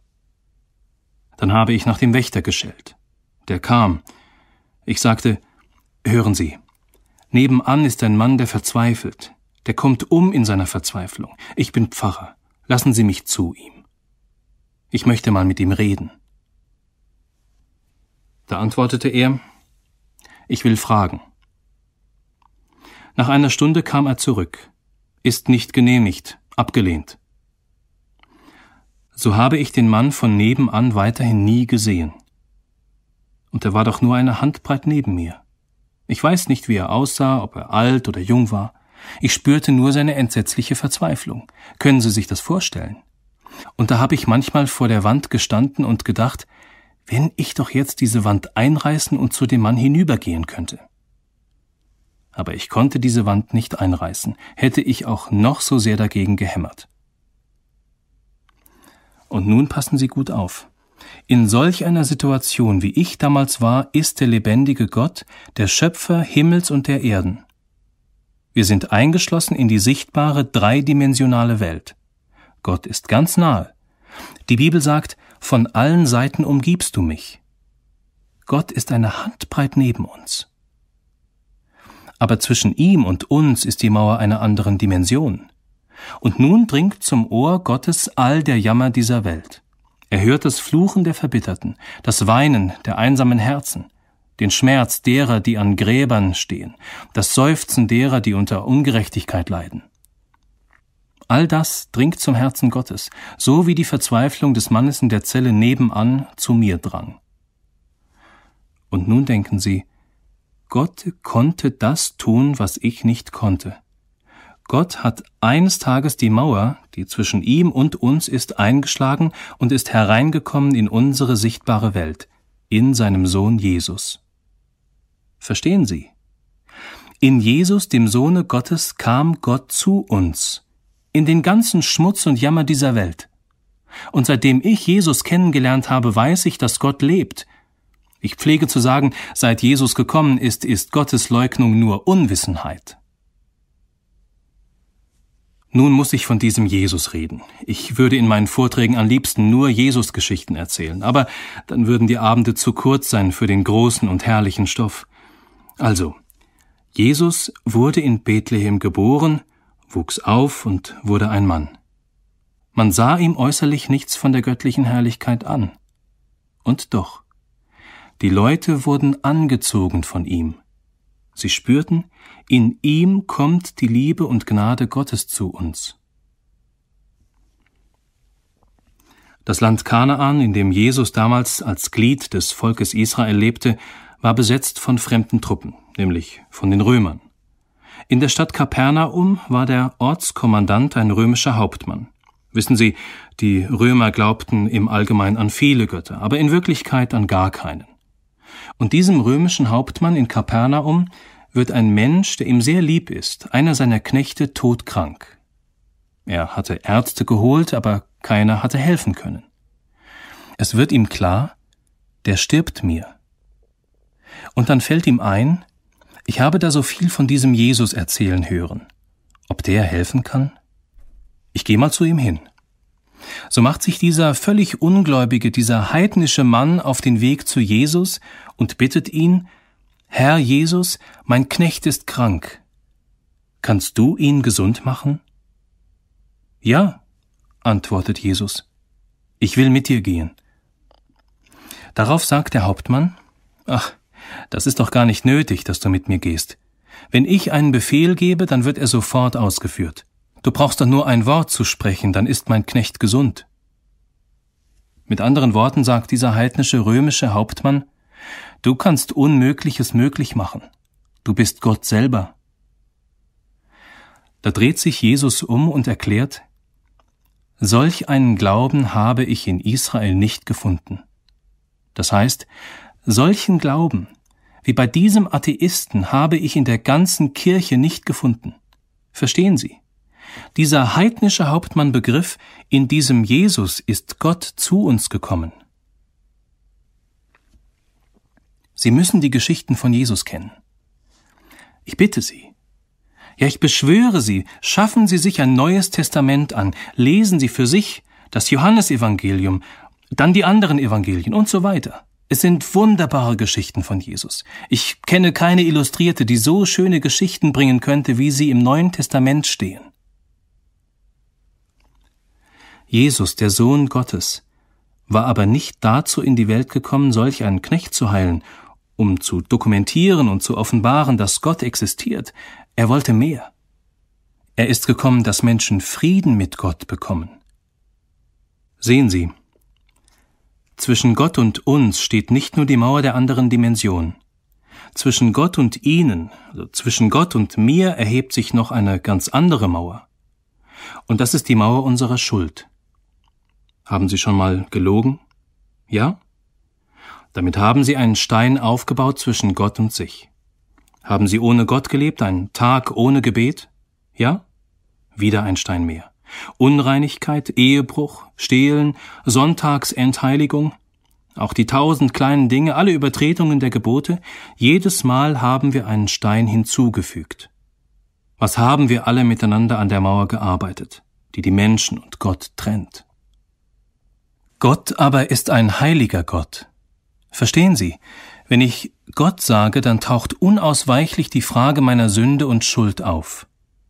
Diese Frage muss geklärt werden. Gott nimmt jede Sünde todernst. Ich kenne Leute, die meinen, wie muss Gott sich freuen, dass ich noch an ihn glaube? Du liebe Zeit. Das genügt doch nicht, der Teufel glaubt auch an Gott. Und der ist bestimmt kein Atheist. Der weiß sehr wohl, dass Gott lebt aber er hat keinen Frieden mit Gott. Frieden mit Gott habe ich erst, wenn die Mauer meiner Sünde und Schuld zwischen Gott und mir weggetan ist. Und dazu ist Jesus gekommen. Er hat die Mauer unserer Schuld eingerissen. Dazu hat er sich für uns ans Kreuz schlagen lassen. Er wusste, einer muss das Gericht des heiligen Gottes über die Sünde tragen. Entweder die Menschen oder ich. Sie verstehen, Wilhelm Busch oder Jesus. Und dann hat er, der unschuldige Sohn des lebendigen Gottes Jesus Christus, mein Gericht getragen. Und auch ihr Gericht. Jetzt möchte ich den Herrn Jesus am Kreuze vor ihre Augen malen. Das ist mir das liebste Bild der Welt. Da hängt der, durch den Gott die Wand eingehauen hat und in den Jammer der Welt gekommen ist. Da hängt der, von dem es in der Bibel heißt, Gott warf unser aller Sünde auf ihn. Da hängt der, der die ganzen Schuldsteine, unsere Sündensteine, auf seinen Schultern trägt. Da hängt der, der das tut, was keiner von uns kann. Er räumt unsere Sündensteine weg. Sie müssen es in der Bibel selber lesen. Da am Kreuz wird's Tatsache. Die Strafe liegt auf ihm, auf dass wir Frieden hätten. Lassen Sie es mich noch anders klar machen. Ich habe einen lieben Freund in der Schweiz, mit dem ich wunderbare Reisen gemacht habe. Wenn wir dann irgendwo zusammen zu Mittag gegessen haben, dann kam die Rechnung. Und dann hieß es, einer muss bezahlen. Wer hat's größere Portemonnaie? Selbstverständlich durfte ich dann sagen, Hans, bezahl du schon mal. Leg's mal aus. Aber Sie verstehen, einer muss bezahlen. Für unsere Schuld vor Gott, für alle unsere Sünden und Übertretungen muss einer bezahlen. Entweder glauben Sie an Jesus, dass er für Sie bezahlt hat, oder Sie müssen selber einmal bezahlen. Aber für jede Schuld muss bezahlt werden. Sehen Sie, darum ist mir Jesus so wichtig. An den klammere ich mich, weil er für mich bezahlt hat. Und nun blieb dieser Jesus nicht im Tod. Nein. Und das ist wunderbar. Drei Tage nach dem Tode Jesu stand ein Mann in tiefer Nachdenklichkeit da. Er grübelte. Ja, was ist denn nun mit Jesus? Jetzt ist er tot. Ich habe gesehen, wie sie ihn ins Felsengrab gelegt und einen Stein davor gewälzt haben. War er Gottes Sohn? Oder war er nicht Gottes Sohn? Der Mann hieß Thomas. Und während der Mann noch grübelte, was ist denn nun mit Jesus, da kommen auf einmal seine Freunde und jubeln. Mann, er lebt! Was guckst du denn so traurig drein? Er lebt! Wer lebt? Jesus! Ja, das gibt's doch gar nicht.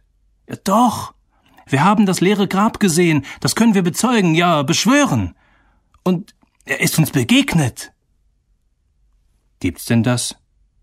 Denkt Thomas, dass einer von den Toten aufersteht? Wenn das wahr ist, ja, dann ist er Gottes Sohn, dann hat Gott sich zu ihm bekannt. Aber der Thomas ist skeptisch. Ich bin so oft dumm gemacht worden in meinem Leben, ich glaube nichts mehr, was ich nicht gesehen habe. Wenn ich nicht in seinen Händen die Nägelmale sehe und meinen Finger hineinlege und meine Hand in seine Todeswunde lege, die sie ihm beigebracht haben, glaube ich das nicht.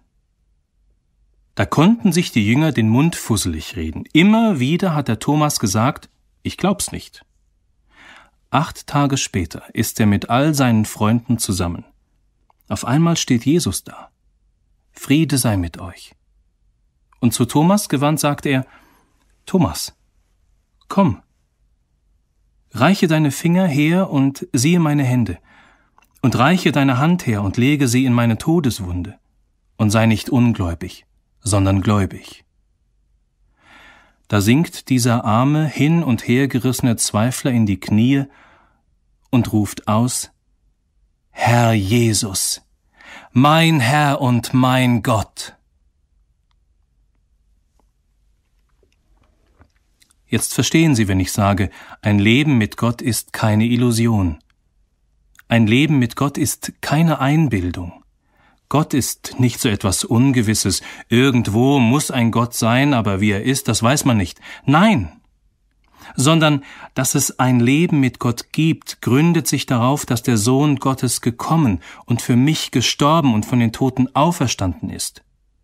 Darum kann ich jetzt über Gott ganz genau Bescheid wissen. Das musste ich als erste Voraussetzung zu unserem Thema Was hat man denn von einem Leben mit Gott erklären? Ein Leben mit Gott ist keine Einbildung, keine Illusion.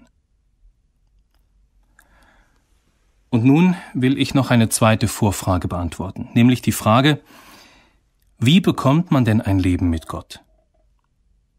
Ach, wie oft haben mir Leute gesagt, Pastor Busch, Sie sind eigentlich ein glücklicher Mann. Sie haben etwas, was ich nicht habe.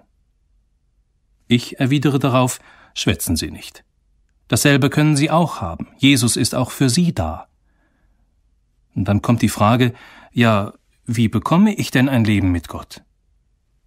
Darauf antwortet die Bibel ganz klar mit einem Sätzchen Glaube an den Herrn Jesus Christus. Wenn ich Sie doch zu diesem Glauben führen könnte. Dazu muss ich erst einmal erklären, was denn eigentlich Glauben heißt. Manche Leute haben ja eine ganz falsche Vorstellung vom Glauben. Da guckt einer auf seine Uhr und sagt, jetzt ist es genau 20 Minuten nach 7 Uhr. Das weiß ich ganz bestimmt. Der andere, der keine Uhr hat, sagt, es ist 20 Minuten nach 7 Uhr. Glaube ich. Und die Leute meinen weithin, Glauben wäre eben solch ein unsicheres Wissen. Ist es nicht so? Was heißt Glauben, wenn die Bibel sagt, Glaube an den Herrn Jesus Christus? Ich möchte es Ihnen deutlich machen an einem Erlebnis. Ich hatte mal Vorträge in der Hauptstadt von Norwegen, in Oslo. An einem Samstagmorgen wollte ich zurückfliegen, weil ich am nächsten Tag schon in Wuppertal in einer großen Versammlung sprechen sollte. Nun fing das schon so mausig an. Die Maschine hatte eine Stunde Verspätung, wegen Nebel. Endlich stiegen wir also auf mit Richtung Kopenhagen, wo wir umsteigen sollten. Als wir schon über Kopenhagen sind, dreht der Pilot auf einmal ab und fliegt Richtung Schweden. Durch den Lautsprecher teilt er uns mit, Kopenhagen sei völlig vernebelt, so dass wir dort nicht landen könnten. Wir flogen nach Malmö. Ich wollte im Leben nicht nach Malmö in Schweden. Was sollte ich da? Ich wollte nach Düsseldorf. Ich musste doch in Wuppertal sprechen. Schließlich setzten wir in Malmö auf. Und da sehen wir, der ganze Flughafen ist schon vollgepackt mit Menschen. Und noch immer rollt eine Maschine nach der anderen an. Es stellte sich heraus, Malmö war weit und breit der einzige nebelfreie Flughafen. Nun flogen alle Maschinen hierhin.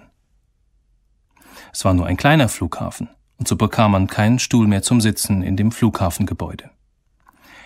Ich hatte mich angefreundet mit einem österreichischen Kaufmann, und wir fragten uns, was soll werden? Hier stehen wir vielleicht morgen früh noch. Da kommen die Beine schließlich oben raus. Alles schimpfte und fragte und murrte und knurrte wie immer in solchen Momenten. Plötzlich hörten wir durch die Lautsprecher Jetzt fliegt eine viermotorige Maschine nach Süden. Wir wissen nicht, ob sie in Hamburg, in Düsseldorf oder in Frankfurt landet, aber wer nach Süden will, kann einsteigen. Das war ja schon eine etwas unsichere Sache. Neben uns schreit auch gleich eine Frau Da steige ich nicht ein. Da habe ich Angst. Ich sage Liebe Frau, das brauchen Sie ja auch gar nicht. Bleiben Sie getrost draußen. Und mein Österreicher meint, na, so ein Nebelflug. Und wenn man nicht mal weiß, wo man runterkommt. Hm. In diesem Augenblick, als die Frau kreischt und der Österreicher mich auch so ein bisschen unsicher macht, kommt der Pilot in seiner blauen Uniform an mir vorbei. Und ich sehe sein Gesicht. Ein Gesicht mit tödlichem Ernst, ganz konzentriert. Man merkt ihm an, der weiß um die Verantwortung. Für ihn ist das keine Spielerei. Da erkläre ich meinem österreichischen Freund, Mensch, dem können wir uns anvertrauen. Kommen Sie, wir steigen ein. Das ist kein Luftikus. Und dann stiegen wir ein. Von dem Moment ab, als wir einstiegen, den letzten Fuß vom festen Boden wegnahmen und die Maschine zugemacht wurde, waren wir dem Mann ausgeliefert aber wir hatten Vertrauen. Ich vertraute ihm mein Leben an. Wir landeten in Frankfurt und es dauerte die ganze Nacht, bis ich zu Hause war. Aber ich kam ans Ziel. Und das heißt Glauben. Glauben heißt, sich jemand anvertrauen. Wie bekomme ich ein Leben mit Gott? Glaube an den Herrn Jesus Christus. Ich möchte so sagen, steig bei Jesus ein. Verstehen Sie, beim Einsteigen in das Flugzeug hatte ich das Gefühl, dass mein Österreicher gern mit einem Bein auf dem Flugplatz geblieben und nur mit dem anderen eingestiegen wäre. Aber das ging nicht. Er konnte draußen bleiben oder sich mit Haut und Haar dem Piloten anvertrauen. So ist es auch mit Jesus. Sie können nicht mit einem Bein ohne Jesus leben und mit dem anderen bei ihm einsteigen. Also, das geht nicht. Glauben Sie an den Herrn Jesus Christus. Ein Leben mit Gott gibt's nur, wenn ich es ganz mit ihm riskiere. Ich muss ihm sagen, nimm mein Leben, Jesus, dir, übergeb ich's für und für. Und jetzt frage ich Sie, wem sollte man sich wohl lieber anvertrauen als dem Sohne Gottes? Kein Mensch in der Welt hat so viel für mich getan wie Jesus. Er hat mich so geliebt, dass er für mich gestorben ist. Auch für Sie. So wie er hat niemand uns geliebt, und er ist von den Toten auferstanden. Sollte ich dem, der da auferstanden ist, nicht mein Leben anvertrauen? Wir sind ja Toren, wenn wir es nicht tun. In dem Moment aber, wo ich mein Leben Jesus gebe, bin ich eingestiegen in das Leben aus Gott. So, nachdem ich das ausgeführt habe, muss ich noch einen kleinen Anhang hierzu machen. Sehen Sie, wenn Sie Ihr Leben Jesus geben und bei ihm einsteigen wollen, wenn Sie sich ihm anvertrauen wollen, dann sagen Sie es ihm doch. Er ist da. Er ist neben Ihnen. Er hört Sie. Sagen Sie ihm, Herr Jesus, ich gebe dir mein Leben. Als ich mich als gottloser, verkommener junger Kerl bekehrte und Jesus annahm, da habe ich gebetet, Herr Jesus, jetzt gebe ich mein Leben dir. Ich kann dir nicht versprechen, dass ich gut werde. Dazu musst du mir ein neues Herz geben. Ich habe einen schlechten Charakter, aber was ich bin, das gebe ich alles dir. Mach du was aus mir. Das war die Stunde meines Lebens, wo ich mit beiden Beinen bei Jesus einstieg und dem das Steuer meines Lebens gab, der mich erkauft hat mit seinem Blut. Damit man nun aber weiterkommt in einem Leben mit Gott, muss man, und ich sage das immer wieder, unbedingt die drei großen G beherzigen. Gottes Wort, Gebet und Gemeinschaft. Sehen Sie, Sie können nicht Jesus gehören und dann nichts mehr von ihm hören. Man muss eine Bibel oder ein neues Testament haben und jeden Tag eine Viertelstunde ganz ruhig darin lesen, einfach fortlaufend. Was Sie nicht verstehen, lassen Sie auf sich beruhen. Aber je öfter Sie lesen, desto mehr Herrliches wird Ihnen aufgehen. Mir wird dabei das Herz ganz oft weit vor Freude, dass ich diesem herrlichen Heiland gehören und ihn verkündigen darf. Man darf ein Leben aus Gott nicht nur haben, sondern auch davon weitergeben. Zu dem ersten G, Gottes Wort, kommt das zweite G, das Gebet. Jesus hört sie. Sie brauchen ihm keine schönen Reden zu halten. Es genügt, wenn Sie einfach als Hausfrau beten, Herr Jesus, heute ist ein schlimmer Tag. Mein Mann hat schlechte Laune, die Kinder parieren nicht, ich habe Wäsche, es fehlen mir zehn Mark. Herr Jesus, ich lege dir den ganzen Schlamassel hin. Gib, dass mein Herz doch voll Freude ist, weil ich ein Leben aus Gott habe. Und hilf du mir auch durch. Herr Jesus, ich danke dir, dass ich mich dir ganz anvertrauen darf. Verstehen Sie? Ich kann Jesus alles sagen, was ich auf dem Herzen habe, und ich darf auch bitten, Herr, gib, dass ich dich besser erkenne und dass ich dir immer mehr gehöre. Als drittes G gehört zu einem Leben mit Gott die Gemeinschaft. Also man schließt sich dann mit denen zusammen, die auch Jesus gehören wollen. Neulich sagte mir jemand, ich will glauben, aber ich komme nicht weiter. Da habe ich ihm geraten, Sie brauchen Anschluss an andere Christen. Darauf wandte er ein, die gefallen mir aber alle nicht. Ja, habe ich gesagt, dann ist nichts zu machen.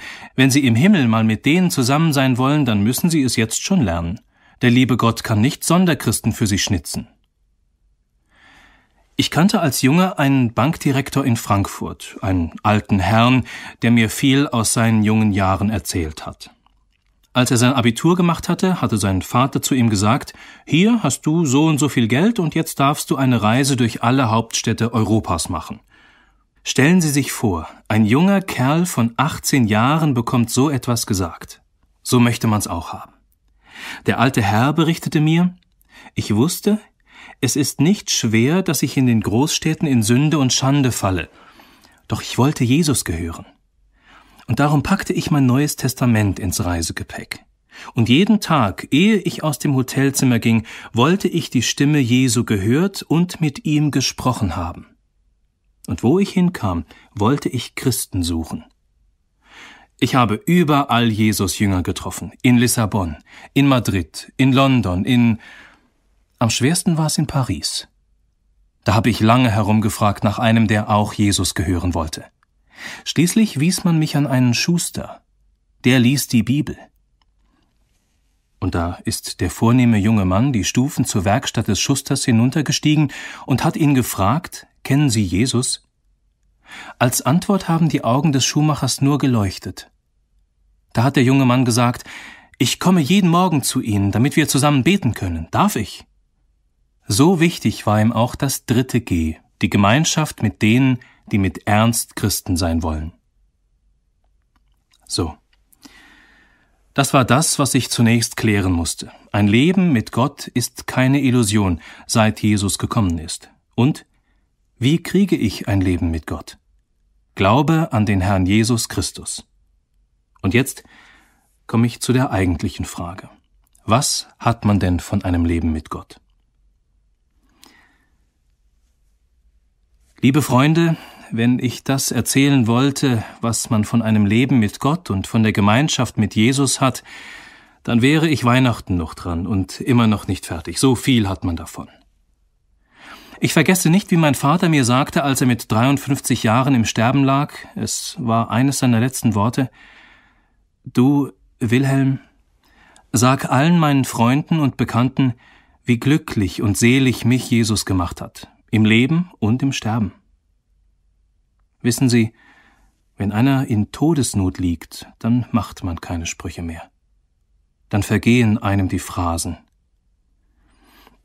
Und wenn einer in seinen letzten Atemzügen ringt und bezeugt, wie glücklich mich Jesus gemacht hat, im Leben und im Sterben, dann geht einem das durch und durch. Wie wird Ihr Sterben aussehen? Als ich noch ein junger Pastor war, passierte im Ruhrgebiet mal eine schöne Geschichte. Da war eine große Versammlung, in der ein gelehrter Mann zwei Stunden lang nachwies, dass es gar keinen Gott gibt. Er hatte seine ganze Gelehrsamkeit auf den Tisch gelegt. Der Saal war voll mit Menschen, darüber war es voll mit Tabaksqualm.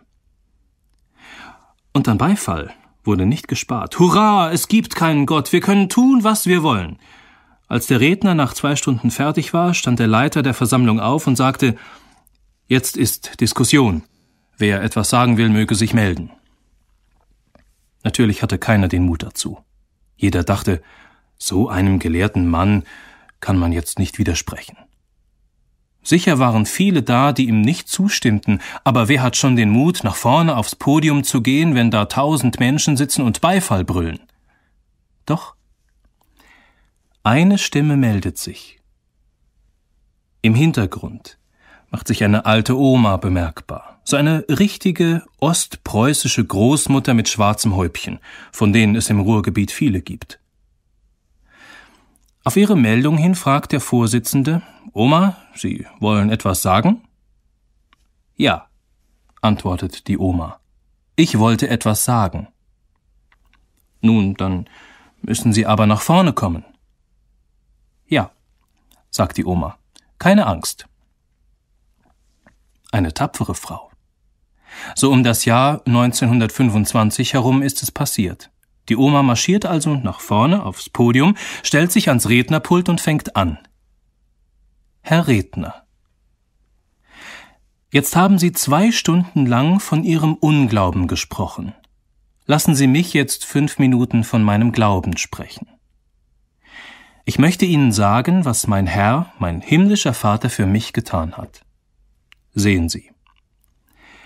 Als ich eine junge Frau war, da verunglückte mein Mann auf der Zeche, und sie brachten ihn mir tot ins Haus.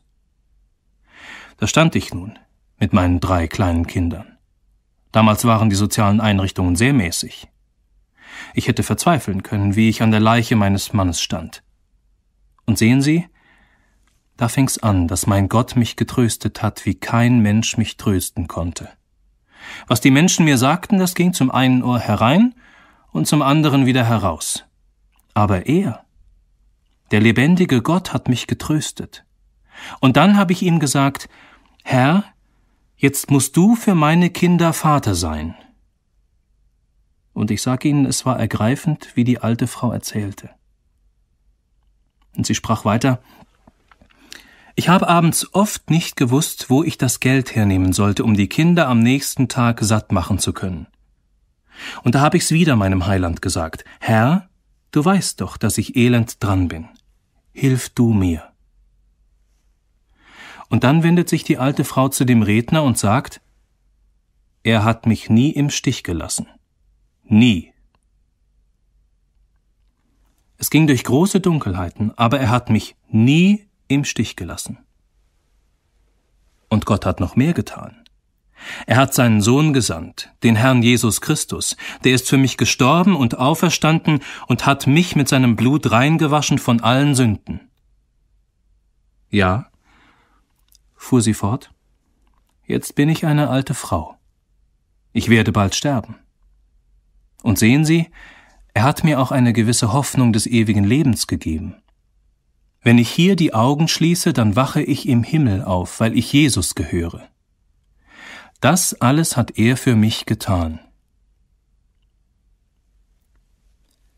Und jetzt frage ich Sie, Herr Redner, was hat Ihr Unglaube für Sie getan? Da steht der Redner auf, klopft der alten Oma auf die Schulter und sagt, ach, so einer alten Frau wollen wir den Glauben ja gar nicht nehmen. Für alte Leute ist er ja ganz gut. Da hätte man die alte Oma aber mal sehen sollen. Energisch wischt sie das weg und erklärt, nee, nee, so können Sie mir nicht kommen. Ich habe eine Frage gestellt, Herr Redner, und die sollen Sie mir beantworten. Was mein Herr für mich getan hat, das habe ich Ihnen gesagt. Und nun sagen Sie mir, was hat Ihr Unglaube für Sie getan? Große Verlegenheit. Die Oma war eine kluge Frau. Und wenn heute von allen Seiten in der Welt das Evangelium angegriffen wird, dann frage ich, was habt ihr eigentlich von eurem Unglauben? Ich habe allerdings nicht den Eindruck, dass die Menschen Frieden im Herzen haben und glücklich dabei geworden sind. Nein, meine Freunde. Was hat man denn von einem Leben mit Gott? Ich will es Ihnen ganz persönlich sagen. Ich hätte mein Leben überhaupt nicht ertragen, wenn ich nicht durch Jesus Frieden mit Gott hätte. Es gab Stunden, wo mir das Herz brechen wollte. Heute höre ich, dass hier in der Nachbarschaft ein schreckliches Unglück passiert ist, das zwei Familien in tiefe Trauer gestürzt hat. Wenn ich's recht gehört habe, sind Kinder überfahren worden. Es kann so schnell etwas Schweres über uns kommen, wo man plötzlich mit allen großen Worten zu Ende ist, wo man nur noch die Hand ausstreckt ins Dunkel und fragt, ist denn keiner da, der mir helfen kann? Sehen Sie, in den schweren Stunden des Lebens zeigt sich, was man an Jesus hat. Als ich heiratete, habe ich zu meiner Frau gesagt, Frau, ich wünsche mir sechs Söhne und die sollen alle Posaune blasen. Ich hatte mir das so schön ausgedacht. Einen eigenen Posaunenchor im Haus. Nun, wir bekamen sechs Kinder. Vier nette Töchter und zwei Söhne. Aber meine beiden Söhne habe ich nicht mehr. Beide hat Gott mir auf schreckliche Weise weggenommen, erst den einen und dann auch den anderen. Da komme ich nicht drüber. Ich habe ein Leben lang als Jugendpfarrer mit jungen Burschen zu tun gehabt. Und meine eigenen Jungen? Ich weiß noch, wie ich nach dem Eintreffen der Todesnachricht vom zweiten Jungen herumgelaufen bin mit dem Gefühl, als hätte ich ein Messer im Herzen stecken. Und da kamen Leute und sagten Trostworte, aber die gingen nicht ins Herz, die verfingen gar nicht. Ich war doch Jugendpfarrer und wusste, Heute Abend muss ich in mein Jugendhaus. 150 jungen Burschen soll ich fröhlich Gottes Wort sagen. Und mein Herz blutete. Da habe ich mich eingeschlossen, bin auf die Knie gefallen und hab gebetet. Herr Jesus, du lebst. Nimm du dich doch um mich, armen Pastor, an. Und dann schlug ich mein Neues Testament auf und las, Jesus spricht, Mein Frieden gebe ich euch. Ich wusste, was er zusagt, das hält er gewiss. Und so bat ich ihn, Herr Jesus, ich will jetzt nicht verstehen, warum du mir das getan hast, aber gib mir deinen Frieden, fülle mein Herz mit deinem Frieden. Und er hat es getan. Er hat es getan. Das bezeuge ich Ihnen hier. Und auch Sie werden ihn brauchen, wenn Ihnen kein Mensch Trost geben kann. Das ist herrlich. Wenn kein Mensch helfen kann, dann Jesus kennen, der uns mit seinem Blut am Kreuz erkauft hat und auferstanden ist, und zu ihm sagen können, Herr, gib mir deinen Frieden. Wie ein gewaltiger Strom fließt der Friede ins Herz, den er gibt. Das gilt auch für die schwerste Stunde unseres Lebens, wenn es ans Sterben geht. Wie wird einmal Ihr Sterben sein? Da kann Ihnen auch kein Mensch helfen. Selbst die liebste Hand werden Sie einmal loslassen müssen. Wie wird das sein? Sie gehen vor Gottes Angesicht. Wollen Sie mit all Ihren Sünden vor Gott treten? Ach, wenn man die starke Hand des Heilands fasst und weiß, Du hast mich erkauft mit deinem teuren Blut und alle Schuld vergeben, dann kann man auch selig sterben. Was hat man denn von einem Leben mit Gott? Ich will's Ihnen aufzählen. Frieden mit Gott, Freude im Herzen, Liebe zu Gott und dem Nächsten, dass ich sogar meine Feinde und alle, die mir auf die Nerven fallen, lieb haben kann. Trost im Unglück, dass mir jeden Tag die Sonne hell scheint eine gewisse Hoffnung des ewigen Lebens, den Heiligen Geist, Vergebung der Sünden, Geduld. Ach, ich könnte noch lange weitermachen. Ich schließe mit einem Vers, den ich so gern habe. Es ist etwas des Heilands sein. Ich dein, o Jesu, und du mein. In Wahrheit sagen können ihn seinen Bürgen Herrn und Ruhm und sich sein Erb und Eigentum ohn allen Zweifel nennen. Es ist etwas des Heilands sein. Ich